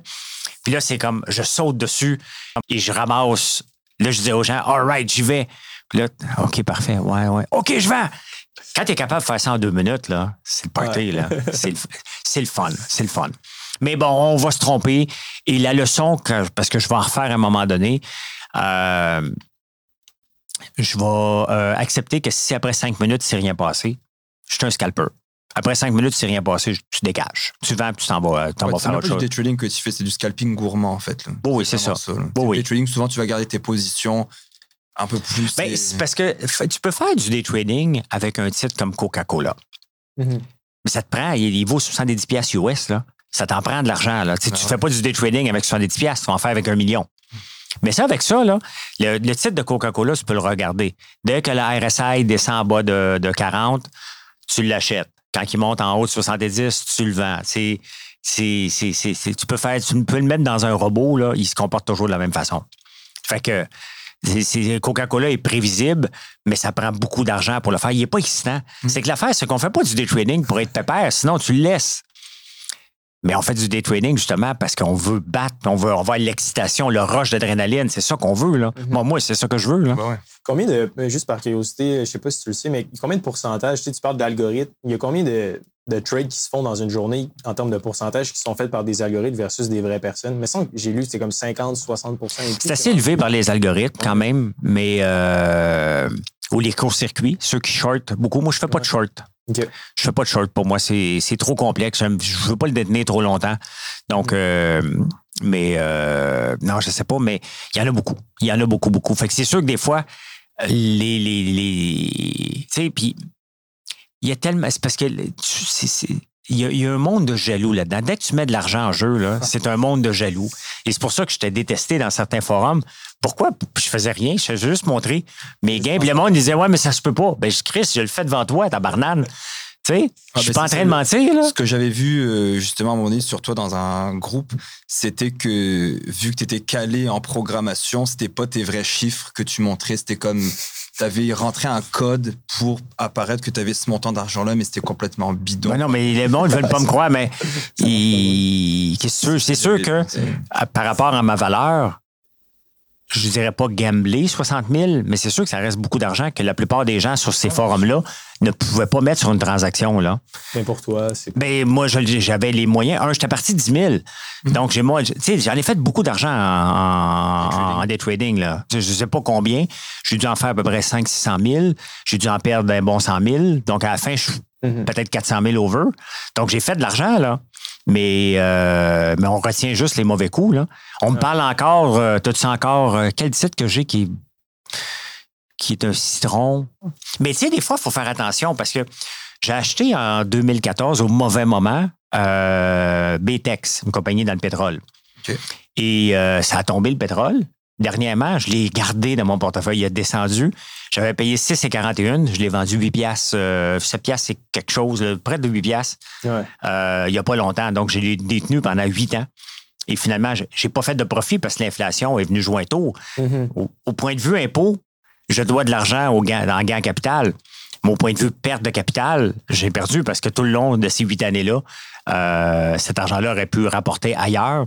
Mais c'est juste le fun à faire. Tu des avoir du plaisir. C'est ce que je dis aux gens. C'est sûr qu'investir dans des FNB, c'est plate et tu, ne les regardes pas. Tu as tapé ton jeu, le jeudi, tu transfères ton euh, X nombre de dollars dans ton, dans ton FNB, mettons VFV pour nommer celui de Vanguard ou XUS pour BlackRock. Puis c'est pas excitant. Par contre, quand tu commences à avoir des titres comme tu en parlais de Coke tantôt, Snapchat, Meta, bah oui, là, c'est un petit peu plus excitant. Puis tu, tu les mhm. suis, puis tu les aimes, tu les détestes pour la même raison. Ouais, mais gars, je vais tu sais, dans, mon portefeuille, là, j'ai du Coca-Cola que j'ai acheté en 2004. Ça, c'est pépère. Je l'ai jamais vendu, puis je réinvestis mes dividendes. Là, j'ai des dividendes à tous les trimestres, je le réinvestis. Je commence à avoir un bon montant. Là, ça commence à être vraiment impressionnant. Mais j'ai acheté un fonds technologie avec la RBC. Bien, je l'ai acheté à peu près au même moment. Coca-Cola me donne un rendement de 170% sur mon capital. Le fonds euh, techno qui est supposé être bien pépère et bien plate, 485% Depuis 2004. Depuis 2004. J'ai un fonds aussi calqué sur euh, ben, XIN, qui est sur le Toronto. Mais lui me donne du 28% Donc, il est moins, il est moins élevé, mais quand même 28% de, de gains sur. Euh, ben, ça aurait pu être mieux, mais c'est quand même sur le montant. Quand on regarde ça, puis entre ça, ben, j'ai une coupe de citron. Mais quand on regarde ces, mes gros montants perso, sont là-dedans. On parle de beaucoup, beaucoup d'argent. Donc, au point de vue, c'est pas excitant. Quand tu ouvres ton état de compte le matin, tu regardes, tu fais comme comme hier, c'est une belle journée. Ah ouais, my gosh. Euh, puis ça, c'est des, des, des false heads. Hein? On est rendu à deux, là. Ouais. Parce que aujourd'hui, ben, aujourd'hui, on est le, le, 2 décembre, donc ça redescend. Mais en 2008, des false heads, il y en a eu huit avant que le marché reparte. Donc là, on est rendu à deux, là, parce qu'on est dans le bear market. Hier, on est sorti du bear market tranquillement. Mm-hmm. Aujourd'hui, on vient de rentrer dedans, à moins que ça soit calmé au moment qu'on enregistre. Là. Mais, euh, mais là, on est rendu à deux. Donc, on peut en avoir 7-8 avant que le marché reparte. Mais au point de vue investisseur, moi, je ne regarde pas mes placements. Je ne suis, pas un sado. Là. Je ne vais pas voir mes placements quand la, la, la, la, bourse va tomber, mettons le Dow Jones de moins 800. Ça ne me donne rien d'aller voir la banque, moi, être découragé. Mais une journée comme hier, you bet que je l'ouvre. Puis comme il y a deux semaines, trois semaines, tu l'ouvres, tu regardes ça, tu te dis, tabarnouche que c'est le fun. le 15, je pense, à peu près. Donc, ça, on appelle ça des aides, des, des false aides. Donc, ça, on est rendu à deux. Il va en avoir un paquet d'autres avant que le marché reparte mhm. comme il faut. Mais moi, je me demande, d'un point de vue, si on zoome out un peu sur euh, tes investissements euh, globaux, si on avait une tarte euh, versus l'équité que tu investis dans tes entreprises privées versus la bourse versus l'immobilier, en termes de pourcentage, je me suis toujours demandé, moi, mettons, c'est où est-ce qu'on devrait allouer le plus. Puis, c'est propre à chacun. Mais juste toi, dans ton cas, mettons, est-ce que c'est 30% entreprise privée, 50% bourse, puis 20% immobilier, ou comment tu. Bien, le problème des entreprises privées comme Aiva Technologies, qu'on a lancé en 2000, qui n'est pas vendu, ça vaut combien? OK, Aiva n'est pas vendu, non? Non, ça existe encore. Fait ah, Ça vaut combien? Je ne sais pas. Il n'y a personne qui veut l'acheter. Elle est à vendre, mais j'ai pas de chiffre. Donc, euh, en ce moment, ça vaut 500 000 ou ça vaut 10 millions. C'est dur à calculer parce que tant que c'est pas vendu. La ferme, ben, c'est du terrain, c'est des tracteurs. Je peux mettre une valeur dessus. François Lambert.one, ben, si je le vendais, ça vaut combien? Parce que les, ça serait dur à vendre parce qu'elle est encore trop jeune, puis elle dépend de moi. Mm-hmm. Si moi, je suis plus là, Est-ce que c'est capable de vendre? Pas encore. Là, on n'est pas rendu. Je m'appelle pas Tom Ford, là, que ça fait 20 ans que je fais des parfums. Là. Je m'appelle François Lambert, puis je fais des beignes. fait que c'est pas encore. Je suis pas encore Tim Morton, je suis pas mort encore. Là. fait que c'est difficile à porter une valeur. Mais si j'avais une valeur à porter là-dessus versus mes placements, je dirais qu'en placement, je dois être à peu près euh, deux tiers, puis un tiers en investissement de compagnie. Puis plus en, immobilier. Là. Dont François. Fait que tout ça, c'est genre François Lambert, les investissements que tu as fait au Dragon. Le Dragon, il n'en reste plus. Il me reste, dans le fond, comme entreprise, il me reste Boosme, compagnie d'acier, Aiva Technologies, puis quelques buildings. Là. Fait que c'est deux tiers, un tiers. Oui, à peu près, ouais. Puis l'immobilier, t'en penses quoi de tout ça? Ben, tu sais, on a parlé de passion, là, puis de suivi. Moi, c'est pas un marché que je suis à part euh, on, est-ce qu'on m'augmente mes taxes? De ma maison. C'est, c'est pas un marché qui, que je maîtrise, c'est pas un marché que j'ai du fun. J'aime pas faire des leviers financiers. Fait que, tu sais, tu peux pas aller dans l'immobilier et acheter tout de cash, là. Fait que c'est pas pour moi. est-ce que c'est une job temps plein, euh, l'immobilier aussi? Parce qu'il y a beaucoup de.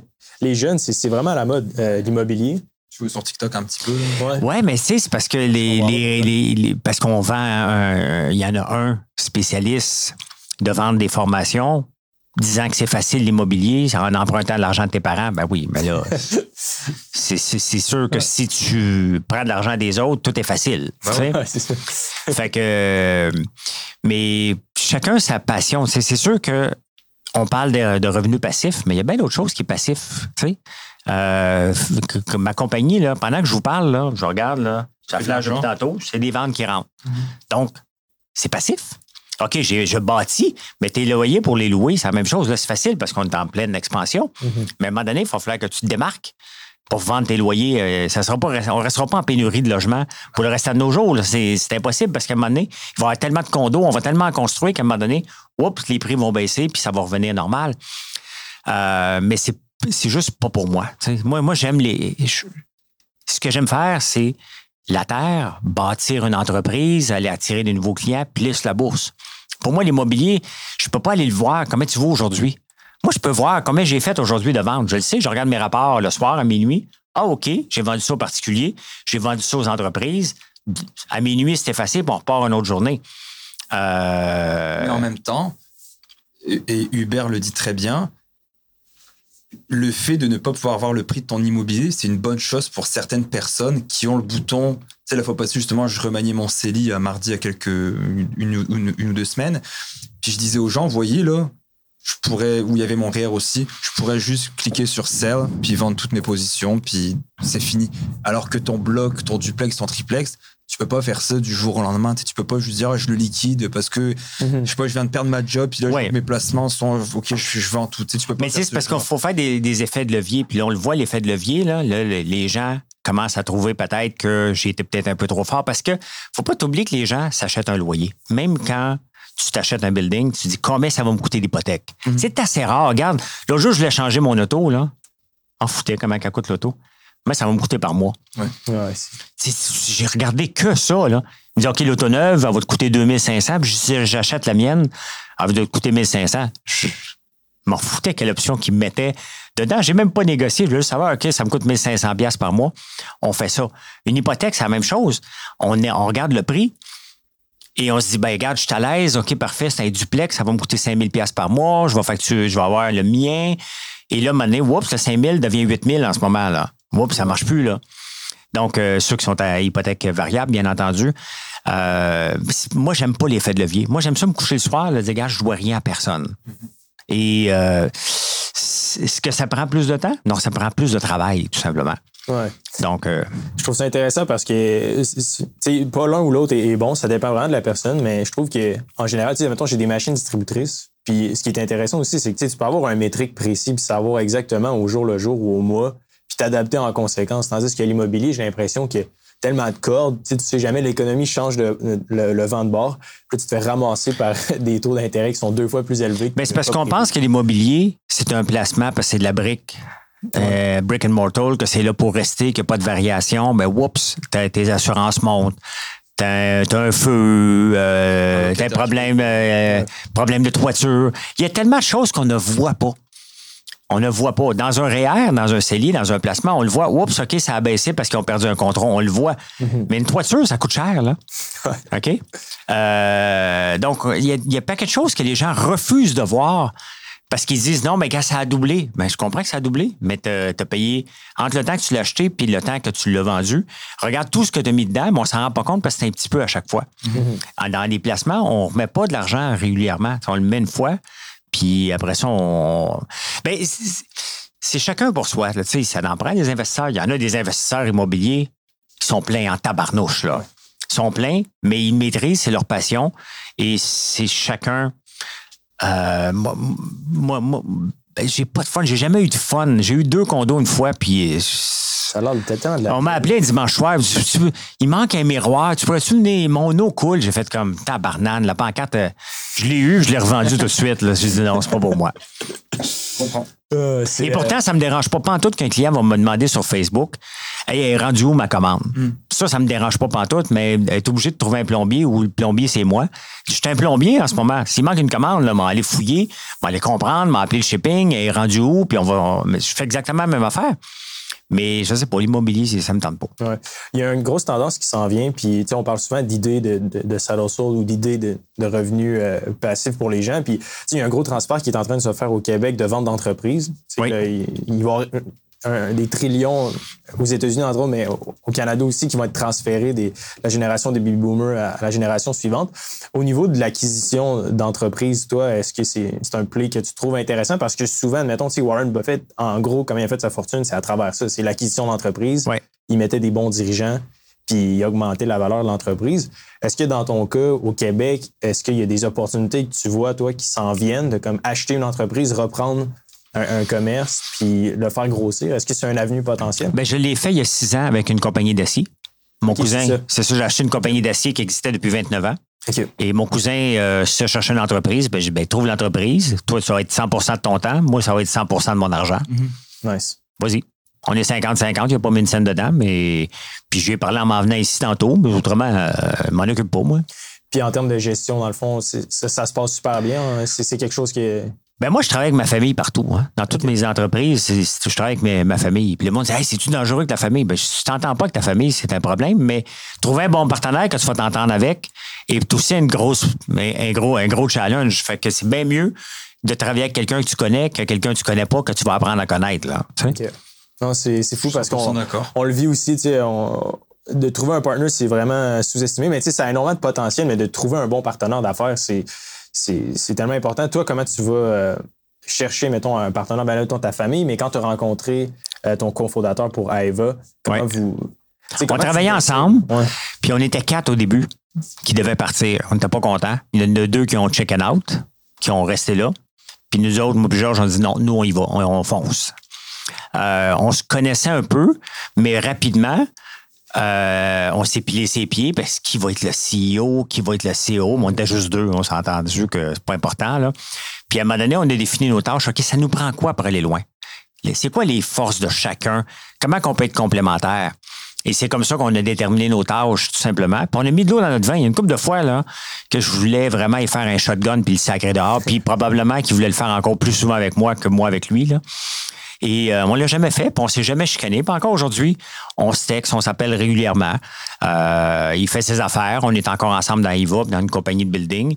Mais autrement, euh, tu sais, on s'est toujours respecté, j'ai jamais chicané. Chacun a déterminé ses, tâches à faire, puis... C'est ça qui est pas facile. je le disais dans notre podcast, quelqu'un que j'aime quand même, qui est Pierre-Yves McSween, qui disait par rapport à l'immobilier de ne jamais s'associer avec des gens, tu sais, pour le chalet, tu mettais un petit peu un poste pour dire euh, si j'achète un chalet, qui va y aller, qui va nettoyer, ben qui va y... Puis moi, je crois pas du tout à ça. J'étais pas d'accord avec lui. Moi, mon frère travaille pour moi. J'ai une, une entreprise dans le milieu médical. Liberté 45, mon frère travaille pour nous aussi, ou est-ce que c'est lui qui fait les sous-titres? Puis je crois beaucoup à ça. Ma, ma femme a travaillé longtemps pour euh, avec moi, on va dire ça comme ça. Puis moi, je crois à fond à ça. Si les tâches sont bien définies. Ben, c'est ça qui est important. Puis quand dans l'œil du dragon, je voyais des entrepreneurs maintenant qui venaient 3-4, là. Mm-hmm. C'est quoi votre rôle? Ah, nous autres, on, on, se parle. Je suis OK, bye. Red flag. Red flag. Là. Ça prend qui? Il y a un problème, c'est pas un email à tous que je vais envoyer, c'est à qui? C'est puis Georges puis moi, moi j'ai un bac en finance, Georges a un bac en informatique. Et pourtant, dans l'entreprise, c'est lui qui s'occupait des finances. Moi, je m'occupais de l'informatique. Sauf que dans les meetings, quand c'est un call de vente, c'est lui qui s'en occupait. Si on prenait un call, mettons, avec un client, puis il disait J'aimerais savoir telle fonctionnalité. Euh, si Georges osait parler de la fonctionnalité, puis comment on va la faire, puis si on peut la faire, c'est sûr que le meeting n'était pas fini, puis la chicane éclatait. Là. Ça, c'est mon territoire. Si j'osais parler de vente ou de prix, on s'entendait. Nous, vraiment, là, on pouvait s'engueuler toute la journée parce qu'on n'était pas d'accord. On était deux têtes fortes, mais c'était toujours dans le respect. Toujours, toujours dans le respect. Puis après ça, ben, euh, devant le client, on avait nos territoires. Si on pilait sur le territoire de l'autre, inquiète-toi pas, ça prenait. Le meeting était à peine fini. Le client n'était pas encore sorti qu'on refermait la porte puis on s'engueulait en asti. Va pas là. OK? Puis ça, c'est important que ça se fasse parce que on veut pas accumuler. On se lance pas en affaires pour se faire dominer par notre partenaire. On, se lance en affaires parce qu'on a un rêve, une passion, parce qu'on a le goût de prendre en main notre destinée. Fait que si un des deux qui se sent étouffé là-dedans, ça peut pas te faire à long terme. Et nous, on se sentait étouffé au début. Puis tout le long qu'on se sentait étouffé, ben, le, rôle, c'est de se parler le plus rapidement possible pour d'étouffer, même si ça se dit pas, mais euh, désengorger cette situation-là qui peut devenir une montagne. Et après ça, ben, quand tu es en haut de la montagne puis tu es à bout, ben, si tu ne règles pas le problème, tu seras plus capable de la monter, tu es rendu trop lourd. Donc, tu vas juste la débouler par en bas, la montagne, ça va être le désastre. C'est ce qui a changé avec Hubert et moi quand Liberté 45 s'est mis vraiment à bien aller. Tu sais, c'est quoi, hein? Les meetings les vendredis. On faisait jamais de meeting avec Hubert. Donc, il y avait beaucoup de non-dits. Ah, tu feras, ah, ben, je pensais que tu allais t'en occuper. Ah, bah, moi, je pensais que c'est toi qui allais t'en mhm. occuper. Puis, à un moment donné, on s'est dit, on ferait pas des meetings les vendredis. On a, mon horaire maintenant, le vendredi, il y a personne qui va me déranger pendant cette heure-là. Personne. Il peut arriver n'importe, à moi, ma fille est malade. ouais, c'est ça. ça. Puis, depuis qu'on a fait ça, bah, il y a une redevabilité qui s'installe il y a une communication qui s'installe, il y a un plan de match qui s'installe, puis on parle pas d'un plan de match de 10 ans, Mais non. Pour, pour cette semaine, qu'est-ce que tu vas faire la semaine prochaine Puis ça a changé, puis je suis propriétaire d'un gym aussi, et c'est là qu'on ne fait pas ce genre de truc-là. C'est le 17 novembre, ce que je disais hier à Hubert, 17 novembre, j'ai collé un meeting pour dire, il faudrait faire un party de Noël pour nos, euh, pour nos membres, tu sais. Puis, euh, ah ouais, on fera ça au prochain meeting, on est cinq partenaires. Ah, mais c'est quand le prochain meeting? Ah, bah moi, je peux pas, j'ai rendez-vous là. Ah, bah moi, je peux pas, j'ai quoi faire? Ah, bah moi, je vais chez je vais voir mon ami. Et à un moment donné, on fait jamais le meeting. Donc là, le meeting, c'est demain finalement. Mais tu sais, du 17 novembre, demain, on sera le 2. Puis il faut prévoir un party de Noël. On est déjà le 2 décembre, mais moi, vendredi prochain, je suis pas là. Vendredi d'après, c'est mon party de Noël de mon autre job. Donc, tu sais, c'est ça le problème. Puis j'ai aimé que tu dises que chacun a son territoire, puis de pas se piler. Ben, c'est parce qu'à chacun, c'est son territoire. Il n'y a pas de. Il y a pas de problème. Regarde dans, dans l'entreprise actuelle, là. Je suis pas le boss, moi. Le monde me disait, gars, c'est mon boss, tu sais. Mettons qu'ils viennent avec leur, euh, leur conjoint.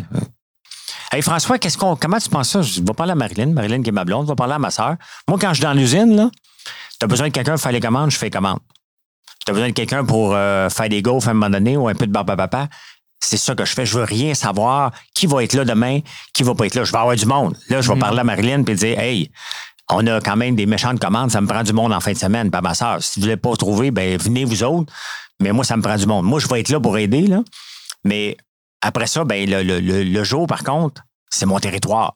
Les réseaux sociaux, là, ça, c'est à moi. Même, même les statuts Facebook de base, là, ben, c'est ma blonde qui s'occupe des statuts Facebook sur page. Donc, tantôt, je, je dis, ah, m'en publier un à deux heures, sachant que je pourrais être ici. Mm-hmm.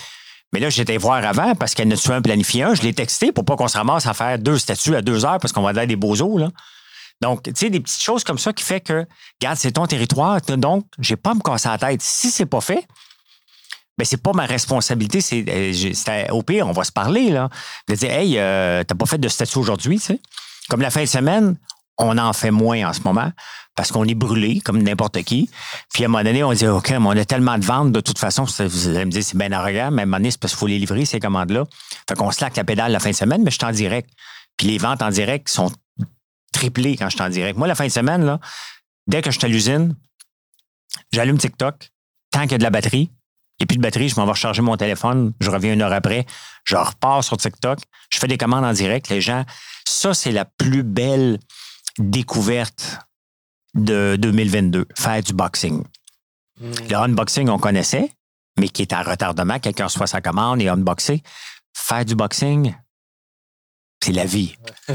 Les gens sont là, ils t'écoutent. Il ben, faut être des histoires à raconter. Moi, je raconte des histoires entrepreneuriales, comme on se parle là. Et je mets de la musique, je me prends pas au sérieux, on, je réponds aux questions, je m'amuse avec les gens. Pendant ce temps-là, je fais mes commandes. Les gens me demandent Hey, c'est quoi ce produit-là? C'est quoi le plus vendu? Les gens s'informent sur ton entreprise. C'est magique amener les gens dans notre entreprise. Moi, je le fais en, en faisant du boxing, mais on pourrait le faire. Les gens veulent voir l'extérieur. On pourrait euh, même en faisant enregistrer un podcast, tu aurais pu le mettre sur TikTok qui n'est pas monté, les gens sont là, voient la discussion. Ils vont venir, ils vont partir. Ils vont venir, ils vont partir. Ça se peut qu'ils l'écoutent. OK, parfait. Tu les auras pas peut-être sur ton autre plateforme qui est peut-être rentable, mais c'est un placement parce qu'ils vont s'abonner, ils vont aller voir. Moi, c'est tout le temps une question de nombre. Moi, un direct sur TikTok, là, d'une heure et demie, comme hier soir, j'en ai fait un d'une heure et demie, euh, c'est 7000 personnes qui passent. J'ai toujours en moyenne à peu près 150, 175 personnes, mais parce que les gens viennent puis ils partent, j'en ai 7000 qui sont passés. 7000 qui ont vu, soit qui ont dit pas ce style-là, ce qui, ce qui arrive, euh, ou euh, c'est quoi ton produit, qu'est-ce que tu fais? Il y a des gens qui ne me connaissaient pas. Et je vois, moi, quand je suis en direct, le nouveau, les nouveaux clients qui arrivent, euh, en, sur la plateforme euh, de Shopify, c'est magique. Ouais, c'est fou. puis en Chine, c'est hyper populaire le, social selling, là, oui. d'avoir des, des, présentateurs. Puis, Mais c'est rares au Québec qui le fait euh, beaucoup. C'était vraiment novateur. Puis ça va venir dans une coupe d'années au Québec. J'ai toujours l'impression qu'on est coupe d'années en retard dans les, les nouvelles tendances. Mais ben, tu vois pourquoi? Parce que c'est important. Moi, je fais mon due diligence et mes recherches. Je fais mes recherches pour mon show, mais en même temps, je me dis comment je peux m'améliorer? Je veux améliorer mon canal, ma, ma chaîne YouTube. Là. Mm-hmm. Je veux la pousser, je veux la rendre avec 100 000 abonnés. Comment combien d'années ça va me prendre? Qu'est-ce que je dois faire? Là? On est en train de préparer un show de cuisine. Je veux faire François la ferme. Donc, au lieu d'accepter des shows de télé ou de courir après la télé pour soumettre mes shows, je garde pour moi. J'ai des caméras chez nous, j'ai tout ce qu'il faut. Donc, il me reste qu'à avoir une équipe de montage qui n'est pas la fin du monde. J'ai déjà Bout Design qui me donne un coup de main. Donc, maintenant, j'amène les gens, tous les projets télé que j'aurais fait, je les amène chez moi maintenant. Donc là, c'est une question de, prendre du temps. Donc, je veux les amener vers là. Mais maintenant, qu'est-ce qui marche? OK, ils me disent, OK, parfait, faut que tu fasses un short de, de, tes vidéos sur YouTube. Parfait, je le fais. Ils peuvent avoir le lien, ça marche. Des fois, j'essaie de prendre un short je l'amène sur TikTok. Oh, ça marche. Des fois, ça marche pas. Donc, mais je fais des recherches constamment, tous les jours. Comment, qu'est-ce qui marche? Je regarde des stories, je regarde des gens en direct sur TikTok, qu'est-ce qu'ils font?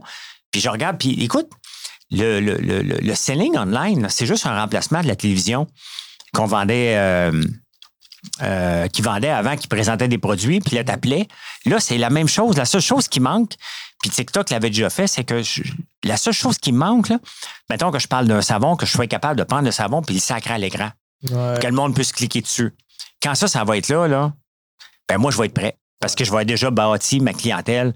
Et euh, quand je parle des produits qui sont capables de cliquer dessus, faire une vente, tout en restant sur TikTok, ça va être fantastique. Mais c'est un investissement, ça prend du temps. Ouais. Ça prend du temps. Sur Amazon, ils ont commencé à le faire hein, aux États-Unis, euh, des, des, lives en direct avec des démonstrateurs, puis tu peux acheter dans le chat. Là, ah oui? Oui, il y a des versions Je suis déjà allé, c'est quand même fou. Le gars présentait son imprimante 3D. Tu sais, j'étais sur Amazon, puis il jasait avec le monde, il posait des questions, puis tu peux acheter l'imprimante 3D. Bien, les gens veulent comprendre, ils veulent voir, t'existes-tu? Donc, c'est certain qu'il y en a quelques autres qui ont commencé à le faire. Mais, euh, mais la première fois que tu fais ça, c'est que tu mets ton ego de côté. Mhm. tu, penses qu'il n'y aura pas personne, tu te sens épais. Puis c'est ça. J'étais pas dans ma zone de confort. Et ce qu'il faut retenir, si j'étais resté dans ma zone de confort, c'est parce, que c'est confortable. Rester dans une petite boîte, là, c'est confortable, ça fait pas mal. Mhm. OK? Mais maintenant, il faut que tu sortes de cette boîte-là pour aller voir qu'est-ce qu'il y a ailleurs. Il faut aller prendre une chance. Un coup, tu sors de cette boîte-là, tu fais comme aïe, aïe, les, tu sais, puis c'est ça, hein? Parce que on se met dans une petite boîte, puis on se fait écho. On se parle entre nous, puis là, on pense que, OK, c'est dur, puis ça marche pas. Là, tu sors de ta zone de confort, tu l'agrandis, ta zone de confort. Et là, tu te rends compte des nouvelles possibilités. Fait que moi, ma zone de confort, là, elle devient de plus en plus grande. J'ai pas peur d'aller en ligne, moi, me faire traiter d'imbécile. Mm-hmm. Parce que je sais très bien que la plupart des gens me trouvent sympathique, ceux qui sont là. Fait que je, je, peux pas parler à ceux qui sont pas là. Donc, moi, j'élargis ma zone de confort à tous les jours, tout le temps, tout le temps. Je vais voir jusqu'où je peux aller. Qu'est-ce qui marche, qu'est-ce qui marche pas. Puis ce qui marche une journée ne marche peut-être pas le lendemain non plus. Puis il y a des fois, il faut juste que tu abandonnes parce que c'est épuisant.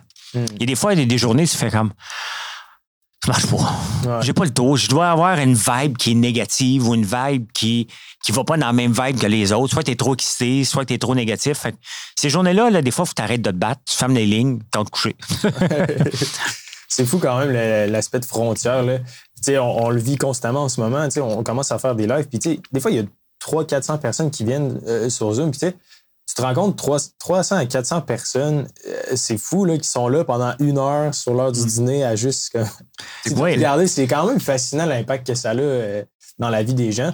Je me demandais par rapport au, Québec, tu sais, euh, tu es un entrepreneur qui est quand même assez connu. L'argent a toujours été tabou, puis c'est un sujet qui nous trouve, qu'on trouve quand même passionnant.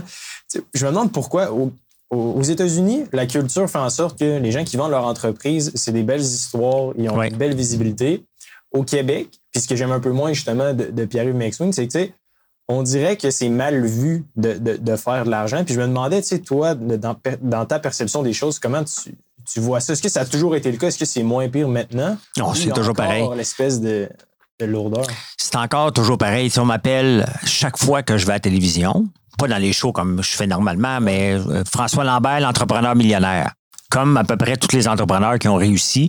À un moment donné, tu peux pas travailler pendant 15 ans puis pas être proche du million, là, sinon tu as, manqué ton coup. Là, euh, puis pourtant, il y en a bien d'autres qui sont plus riches. Là. Mitch Garber est pas mal plus riche que moi, mais on l'appelle pas Mitch Garber le millionnaire. Donc, parce qu'il n'a pas le même style de vie que moi. Il est moins proche des gens. Il est plus, il est plus comme du Québec Moi, je suis. Ce qui dérange les gens au Québec, c'est que je fais partie des gens. Je suis là, je suis une personne normale, comme je vis la même façon que tout le monde. Et ça, ça dérange parce que le stéréotype du millionnaire, il est supposé avoir une villa en Floride, une Lamborghini, des gens qui travaillent pour lui. Puis là, les gens me voient cuisiner à tous les jours. Fait ça, les dérange dans leur rêve hmm. d'un gars millionnaire, ça ressemble à quoi? Donc, c'est pour ça qu'ils ne comprennent pas, puis ils me traitent de loser. De moins en moins, mais il y en a encore des gens qui, qui, qui, ont encore cette optique-là parce qu'ils aimeraient ça, que je sois autre chose, puis ils n'acceptent pas que je sois comme tout le monde parce que c'est pas un compte de banque qui me définit. Ça m'a donné une liberté. C'est vrai, mais la liberté, euh, c'est pas ça que je cherchais, c'est de bâtir. Donc, la, perception des gens, à un moment donné, il faut accepter que tu peux pas la changer. Euh, qu'on va toujours me ramener ouais, ouais, mais toi, on le sait bien, tu peux pas. C'est facile pour toi. Non, mais je te parle d'épicerie, je la fais, là. C'est facile pour moi. Ben oui, ce serait facile pour moi d'acheter à peu près tout ce que je veux. Mais c'est pas de même ma mentalité, c'est pas de même que je fonctionne. Mm. Fait que, mais ça dérange les gens parce que dans le stéréotype d'un gars millionnaire, je rentre pas dans la case. sais, Quand, quand tu rentres pas dans des cases, puis à un moment donné, au lieu de te battre, moi, moi, je pense que je suis normal, mais quand ta propre blonde te trouve bizarre, ben là, tu dis, OK, donc j'accepte que. Puis à un moment donné, je sais bien que je suis différent, là. Puis il faut accepter nos différences. On a tous des différences. Il faut les accepter, puis les, pas les glorifier, mais on est le même, on est le même, puis de ne pas être gêné moi, je suis pas gêné d'accepter mes différences, des montrer, puis mes faiblesses, puis mes sauts d'humeur, puis mes bons coups, puis mes mauvais coups, puis quand je suis en tabarnane, j'allume la caméra tout le temps. fait que c'est sûr que ça dérange un peu les gens, mais je suis différent, puis ça l'amène à une certaine clientèle mm-hmm.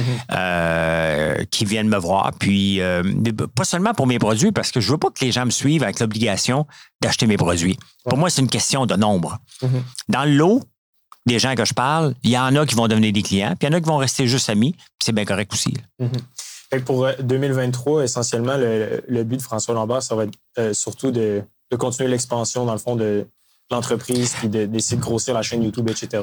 Bien, tu dans le fond, j'ai pas de plan, mais j'ai des objectifs. Donc, comment je vais me rendre à cet objectif-là, je ne le sais pas je vais l'adapter probablement à tous les jours pour dire à un moment donné, ah ben j'ai réussi.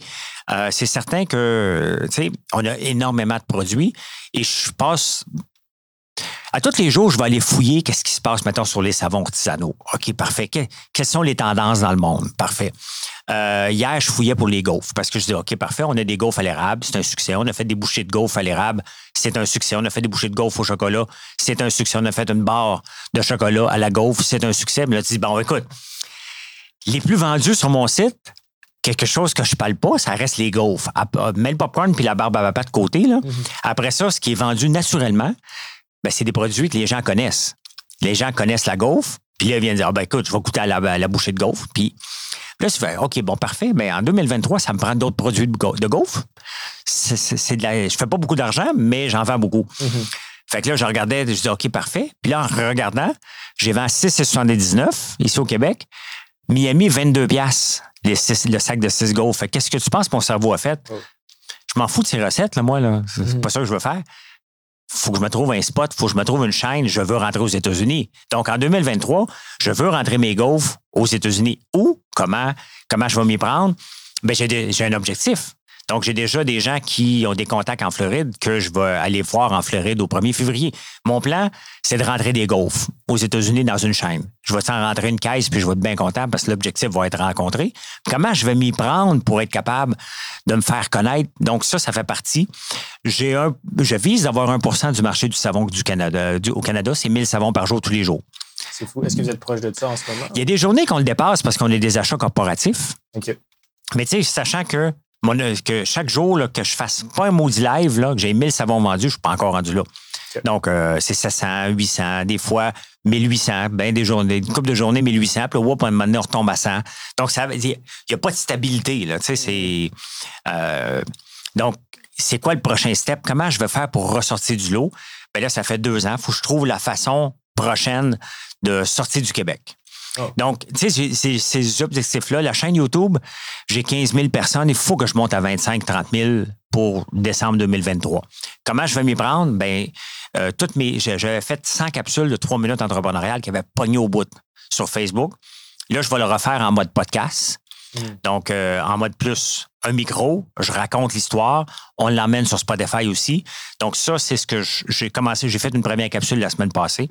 Toutes des capsules de 8 minutes parce que euh, autant TikTok nous demande en bas d'une minute. Mhm. On peut y aller à trois minutes, mais les gens décrochent. On ne va pas sur TikTok pour écouter trois minutes. Mhm.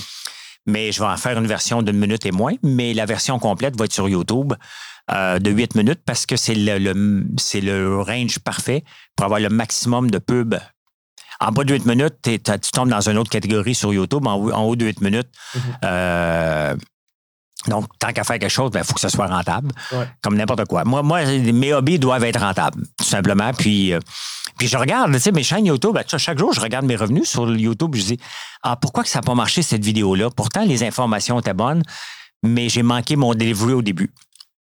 Mon delivery au début, il ne mettait pas l'excitation pour que les gens puissent venir voir les autres sections. Je mhm. Je suis pas capable de bien expliquer. Donc, à chaque jour, j'essaie de m'améliorer. Puis il y a des semaines, comme il y a trois semaines, pas un maudit nouveau abonné de la semaine. J'en ai eu, mais j'en ai perdu.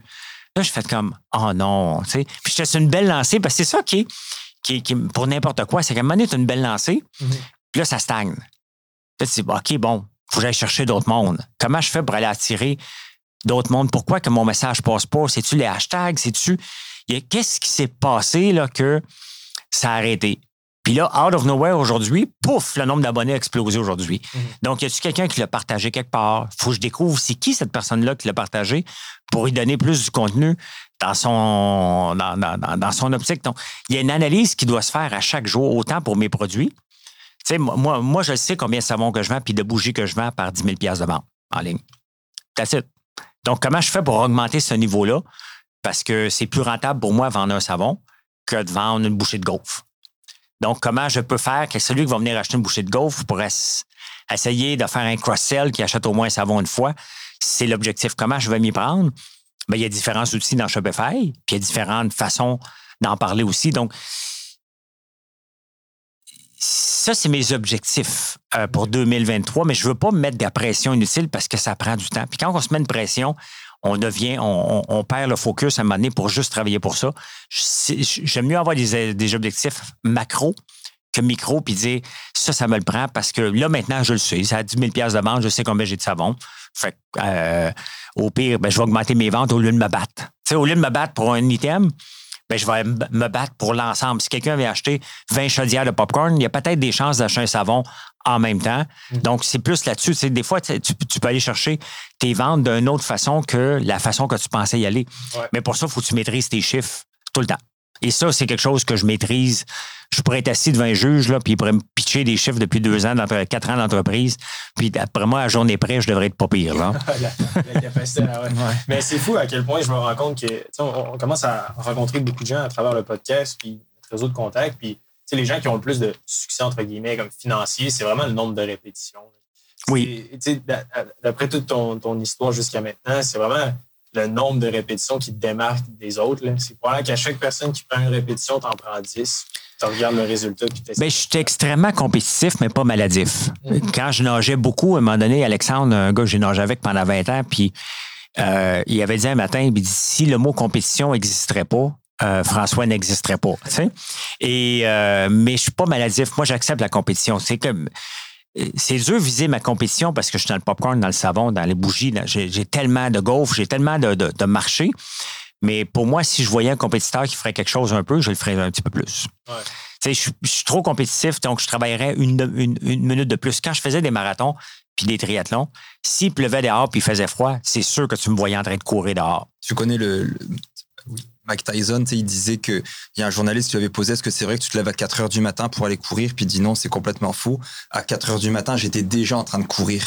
C'est ça. Puis il disait que s'il y avait un de ses compétiteurs, enfin un de ses euh, adversaires qui savait que lui se levait aussi à 4 heures ou qui courait à 4 heures, ben, il allait se lever à 2 heures ben, pour courir à, 3 heures du matin. on vit dans un monde, il faut que tu sois à l'aise. C'est pas tout le monde. Si on peut résumer, là. Mm-hmm.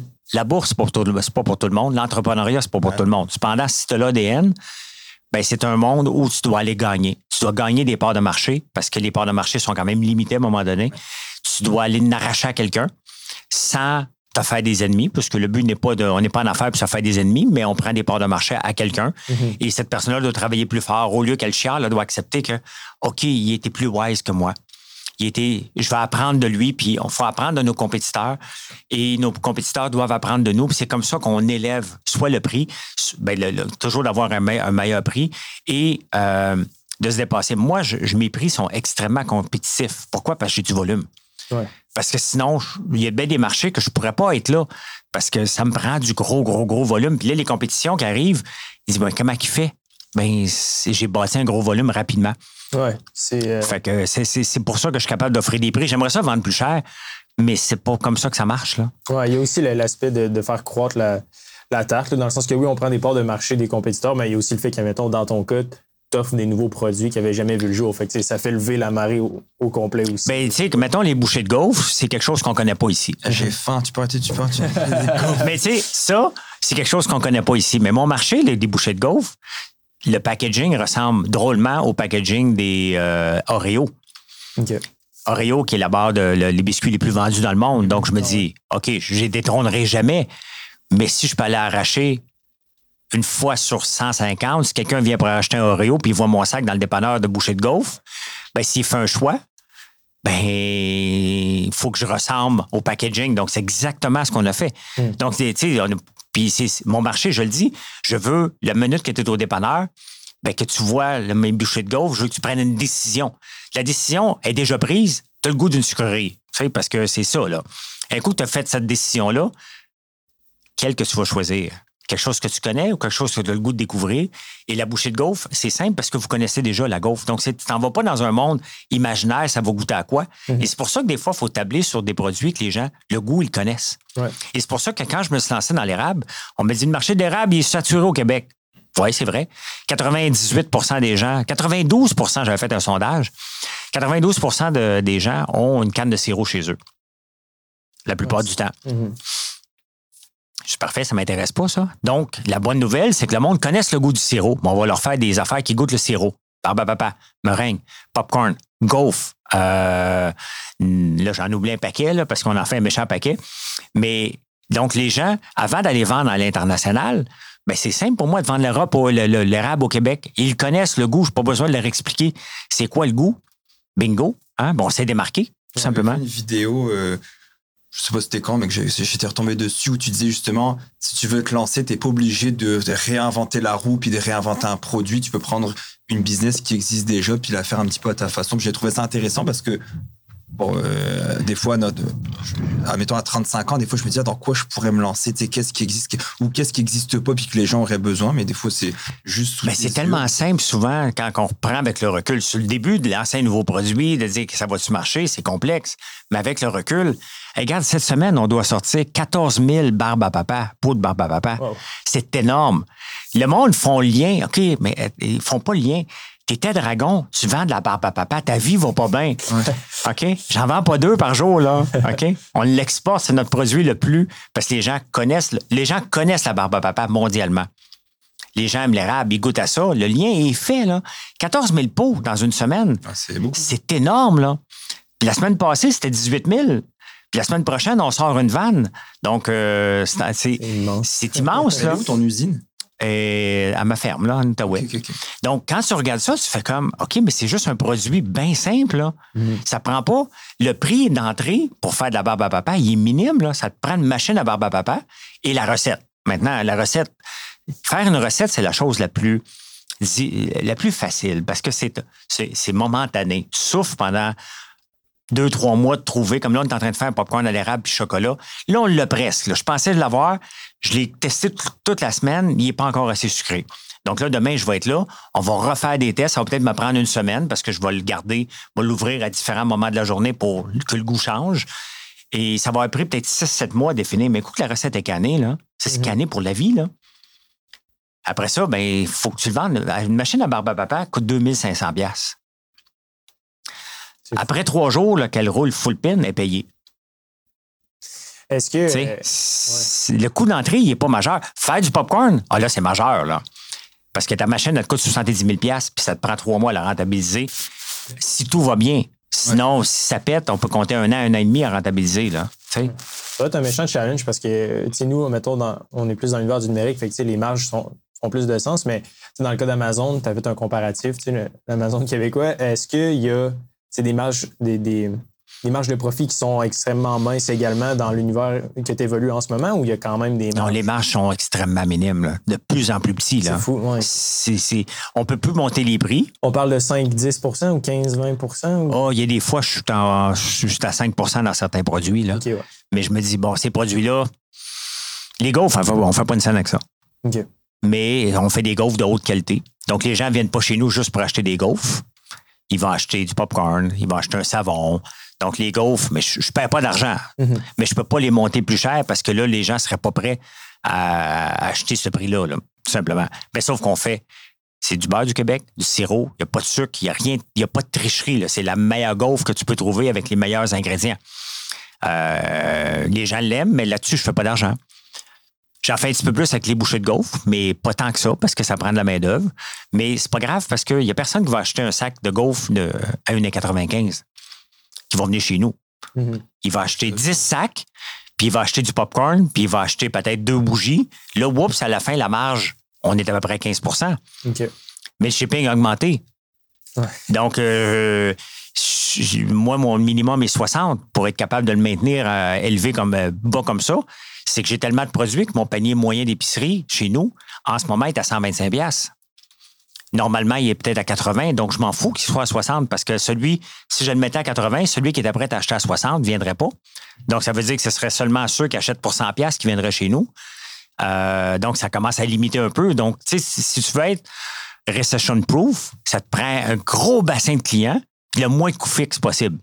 Donc, si tes revenus diminuent, ben, tu as juste moins d'employés, mais tu n'as pas de dette, tu n'as pas de coûts de, de coût fixe à, maintenir. Donc, c'est comme ça que je peux, que je peux survivre, moi. Oui, c'est fascinant quand même. Mais, on en voit tellement des entreprises tomber en ce moment. Là, c'est, euh, ben, il y, en a d'autres qui vont arriver dans les prochains mois, mais d'avoir l'espèce de flexibilité, j'ai l'impression que ça va être d'or en 2023, de pouvoir monter et descendre ses coûts en fonction des. Ben, tu sais, je, suis allé tantôt à l'épicerie, puis euh, j'ai déjà vu les coûts de l'huile, entre autres, parce qu'on passe beaucoup d'huile pour euh, nos beignes, et là, les prix recommencent à baisser. OK. Donc, euh, tu sais, tranquillement, à l'exploitation des consommateurs a, été tirée. Donc là, les prix commencent à, diminuer un peu. Euh, puis c'est tant mieux parce que moi, je ne baisserai pas mes prix euh, parce que j'ai mangé mes marges en tabarnouche pour maintenir les mêmes prix. Là.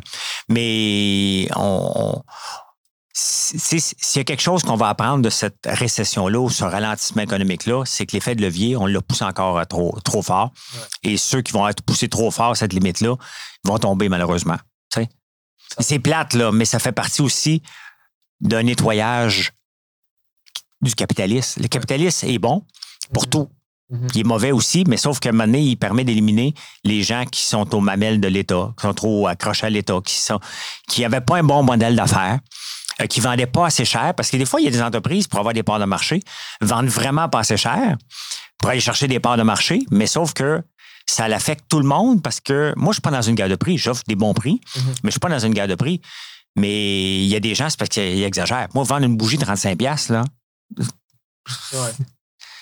Tu peux pas faire autant de profit que ça en, regardant les gens d'en face. Ça n'a pas de sens. Mm-hmm. Donc, euh, ces gens-là vont, ils exagèrent, ils vont probablement tomber. Ceux qui les vendent à 12 pièces font pas le maudit scène, donc ils vont tomber aussi. Puis entre ça, ben, il y a ceux que ça va revenir normal. Et le système capitaliste dans lequel on vit fait qu'il élimine les extrêmes. Mm-hmm. Ceux qui vendent trop cher, ceux qui vendent pas assez cher pour revenir dans la base. Et on a besoin, malheureusement, du ralentissement économique pour épurer les entreprises qui n'avaient pas d'affaires là, qui étaient momentanément là en pratiquant des structures de prix qui étaient fausses. Oui, oui. Euh, je, veux, respecter ton temps. Ça fait euh, presque une heure et demie qu'on enregistre. Est-ce qu'il reste. Euh... Oui, ben, j'ai encore peut-être euh, ouais, cette heure-là ou encore dix minutes. ouais. Juste en, terminant, je ne sais pas si c'est une autre question, mais moi, je me demandais, tu as vécu quand même plusieurs récessions. Tu sais, en 89, il y en avait une. Euh, quand je me suis lancé en 2000, on est tombé dedans en 2001 avec le. le, le, ouais. Avec le, boom. D'Internet. .com, exact. 2008, immobilier. Bon, crise de la COVID. en ce moment, tu sais, les, les, les, les enrichissements ou tu sais, les, les où ce que les gens vont souvent aller chercher beaucoup d'argent, c'est dans les points d'inflexion, justement, comme pendant ces crises-là. En ce moment, est-ce que tu vois des ressemblances à travers les autres récessions que tu as vues par le passé? Puis en ce moment, sont où les opportunités? C'est pour les gens qui écoutent à la maison, euh, dans la prochaine année, il va y avoir quand même beaucoup d'opportunités. Toi, où est-ce que tu, les vois? Puis c'est quoi les liens avec les. Bien, les, tu sais, euh, comme la COVID, pour moi, j'étais déjà prêt. J'avais déjà ma, ça faisait déjà, j'ai parlé de 18 à 24 mois, ça faisait 18 mois qu'on est ouvert. On a explosé. Ouais, ça va être fou. Mais si j'avais pas été prudent, ça a ralenti après. Moi, quand j'ai vu que ça a ralenti, j'ai fait comme no way que ça va ralentir chez nous. Le ralentissement des, du commerce en ligne, c'est pas, chez, pas pour moi, c'est pour les autres. OK? Ça, c'est pour les statistiques. Fait que j'ai ouvert TikTok, je me suis adapté. Tu sais, l'entrepreneur doit constamment s'adapter. Il y a du ralentissement économique, il y a des booms économiques. Maintenant, comment tu t'adaptes là-dedans? Soit tu vas être dans le boom, que tu ailles bien vite, que tu t'endettes. Dans le ralentissement, tu travailles plus fort, tu travailles différemment. Mais tu sais, dans un ralentissement, là, c'est pas, c'est pas un arrêt, c'est un ralentissement. Ça veut dire que les gens achètent encore, peut-être pas d'ailleurs, mais pas de chez moi. Moi, c'est ma, philosophie, puis ça a toujours été comme ça en 2008. C'était la même chose en 2001 aussi. Je les ai passées, toutes ces choses-là, en, sortant tout le temps plus fort de ça, parce que j'avais pas de dette. Donc, pendant que les autres mouraient, moi, ça me permettait de m'adapter, de dire, OK, j'ai moins de stress, je vais regarder, mais tout simplement de changer nos méthodes. Ce qui marche aujourd'hui ne marche pas demain. C'est tout simplement, faut penser comme, faut toujours s'adapter puis dire, qu'est-ce qui va marcher? Comment je peux aller rejoindre plus de gens? La question qu'on doit se poser dans n'importe quoi, comment je peux rejoindre le maximum de gens? Je veux pas être le secret le mieux gardé. Donc, si j'ouvre une porte en France, c'est un petit peu plus de revenus. Si j'ouvre une porte en Corée du Sud, c'est des revenus. Je viens de rentrer chez Mondo avec nos biscuits à chien. Donc, tout ça, c'est des tentacules que je mets que je me dis, OK, parfait. Si ça ralentit, mais le commerce en ligne n'a pas ralenti, j'ai eu mon meilleur mois. On vient de finir novembre, j'ai eu mon meilleur mois à vie, alors que les autres ont descendu. Là, maintenant, j'ai décembre qui est un challenge. Puis il faut que je le. Mais j'ai déjà, moi, je suis déjà en train de planifier. Puis janvier, je ne sais pas cette année, janvier va ressembler à quoi, mais je suis déjà en train de planifier janvier. là. J'ai des nouveaux produits que je vais lancer au mois de janvier pour attirer des gens. Je ne fais pas de promotion, mais je vais ouvrir des, nouveaux, des nouvelles portes en janvier. Donc, même si ça me donne deux, trois clients aux États-Unis supplémentaires, même en, ligne ou sur Amazon.com, ben c'est des revenus que peut-être que j'aurais pas du Québec. Donc, euh, moi, je travaille tout le temps pendant le pic, je travaille déjà pour le prochain ralentissement. Mm. Comme là, quand on est dans le pic, on est occupé là, à côté dans le tapis. Je suis déjà en train de planifier janvier, février, qu'est-ce qu'on va faire? Quel genre de statut que je vais faire? Est-ce que je vais prendre plus de temps pour écrire, plus de vidéos? Comment je vais faire pour attirer les gens? Puis à un moment donné, c'est une question de nombre. C'est 10 000 personnes qui viennent m'écouter chaque jour. Combien ça me donne de vente? Moi, je le sais combien. Mm-hmm, mm-hmm. Fait que mon but, c'est de dire, OK, parfait, je vais utiliser chacun des plateformes pour aller parler au maximum de gens. Puis en même temps, ben, c'est mes plateformes. Donc, je peux faire un placement de produit sans écœurer personne. Non? Ouais. Ça drôle quand même que tu utilises TikTok, François, parce que les gens souvent ont tendance à. Non, mais c'est vrai, les gens ont souvent tendance à dire ah, TikTok, c'est les gamins qui sont là-dessus, c'est des jeunes de 14 ans. Puis toi, tu vois une corrélation avec tu es sur TikTok, je fais des ventes. Je fais des ventes et je vais chercher, je fais de l'acquisition de clients, ce qui est la chose la plus importante pour une entreprise. Il y a deux choses importantes. que tes clients actuels reviennent. Ça, là, c'est, s'ils ne reviennent pas, t'es cuit, là, OK? Deuxième étape, si tu ne vas pas en chercher, tu vas dépérir. Et cet été, à un moment donné, pas cet été, euh, vers le mois de mai, j'ai commencé à regarder mes stats de nouveaux clients. J'ai tabarnouche, j'étais à 80-88% de clients récurrents à un moment donné pendant un mois. Je dis, je suis pas capable. Mon message ne passe pas. Hors de mon réseau, je me fais écho en ce moment. Donc, il faut que je sorte de ma bulle. Et où ma bulle maintenant? Là? Le, marché du parce que le marché de la pub vient de tomber. On est en train de s'adapter avec ça. Là. Donc, ça vient de tomber. Ma page Facebook va super bien, mais j'ai pas de nouveaux abonnés sur ma page Facebook. Donc là, c'est à ce moment-là que je dois penser être un petit peu plus torqué dans mes textes. Il faut que j'aille gratter un petit peu plus pour aller sortir de ma bulle. C'est là que je vais penser à écrire un texte un petit peu plus baveux, un petit peu, qui va amener plus de de, discussion. Donc euh, là, je, me force un petit peu plus pour sortir des textes. Je travaille plus fort, tout simplement. Oups, là, j'ai écrit un texte qui a marché, j'en ai écrit un autre qui a marché. Puis des fois, c'est même pas un texte qui va beaucoup. Juste une photo de moi et ma blonde en train de travailler pour dire, regarde, on est en train de faire ça. Ben, c'est 4500, 5000 views, euh, likes. Donc, euh, quand le texte est bien écrit, les gens aiment des choses euh, torquées ou des belles histoires simplement. Donc, si on a une belle histoire, Marilyn et moi à raconter, on va l'écrire. Avec, ça prend une belle photo. On peut pas écrire un texte sans photo, ça prend ça. Donc, j'ai vu ce ralentissement-là, parfait. On va faire plus de statuts. Puis à un moment donné, il y a quelqu'un venu travailler avec nous, a dit on peut pas faire plus qu'un statut Facebook par jour. Je on va en faire huit. Puis quand il aura passé de vente, on va en faire douze. OK? Puis s'il n'a pas assez, on va en faire un aux heures, OK? 24 heures par jour. Tout simplement, il n'y en a jamais assez. Donc, euh, faut, mais sauf que si tu fais juste des placements de produits, ça ne marche pas. Mais c'est toutes sortes de petites pensées des, pour alimenter. Le Journal de Montréal, là, ils ont 45 statuts par jour. Si pas, des fois, ça peut être 100, il y en a un paquet. Là. Donc, euh, c'est comme ça que, que, je le vois. Pas maintenant, j'agrémente ça en des vidéos. J'ai mes rendez-vous, là, moi.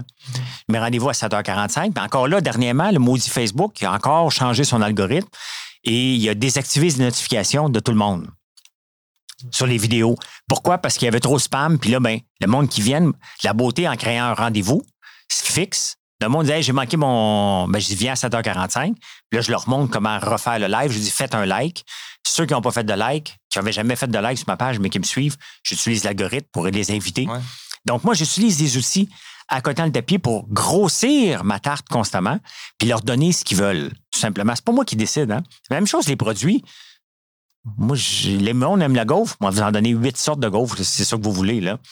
Euh, mais c'est d'écouter puis de, les amener. Il faut s'adapter. S'il y a quelque chose qu'il faut faire en, en fin 2022, 2023, c'est. Ça a toujours été la force d'un entrepreneur, s'adapter. Là, c'est encore plus vrai. Est-ce que je vais en avoir un ralentissement économique? Je ne le sais pas. Je ne le sais pas. Est-ce que j'en veux un? Non.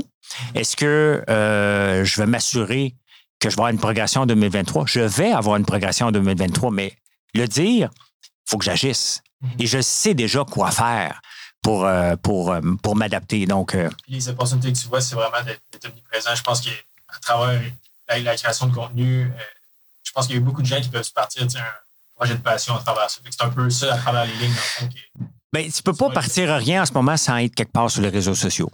Moi, je vous l'ai dit, j'ai abandonné, pas abandonné, mais je fais de la maintenance sur Instagram. Je l'ai pas la twist. Je l'ai pas. C'est pas, c'est pas TikTok, c'est pas Facebook. Je suis comme entre deux, puis je suis toujours mal à l'aise quand je vais là. Je me... Puis pourtant, c'est la même maudite gang qui me suit ailleurs, mais je sais pas comment euh, me démarquer là-dedans. Tu sais, je, suis pas bon pour avoir des photos euh, vides de sens, tout simplement. Fait qu'il y a beaucoup, il y a beaucoup de ça qui est sur Instagram, là. Tu sais. Ben, écoute, euh, merci infiniment, François. Dans ouais, merci. c'est super apprécié. Puis euh, sinon, j'imagine sur françoislambert.one.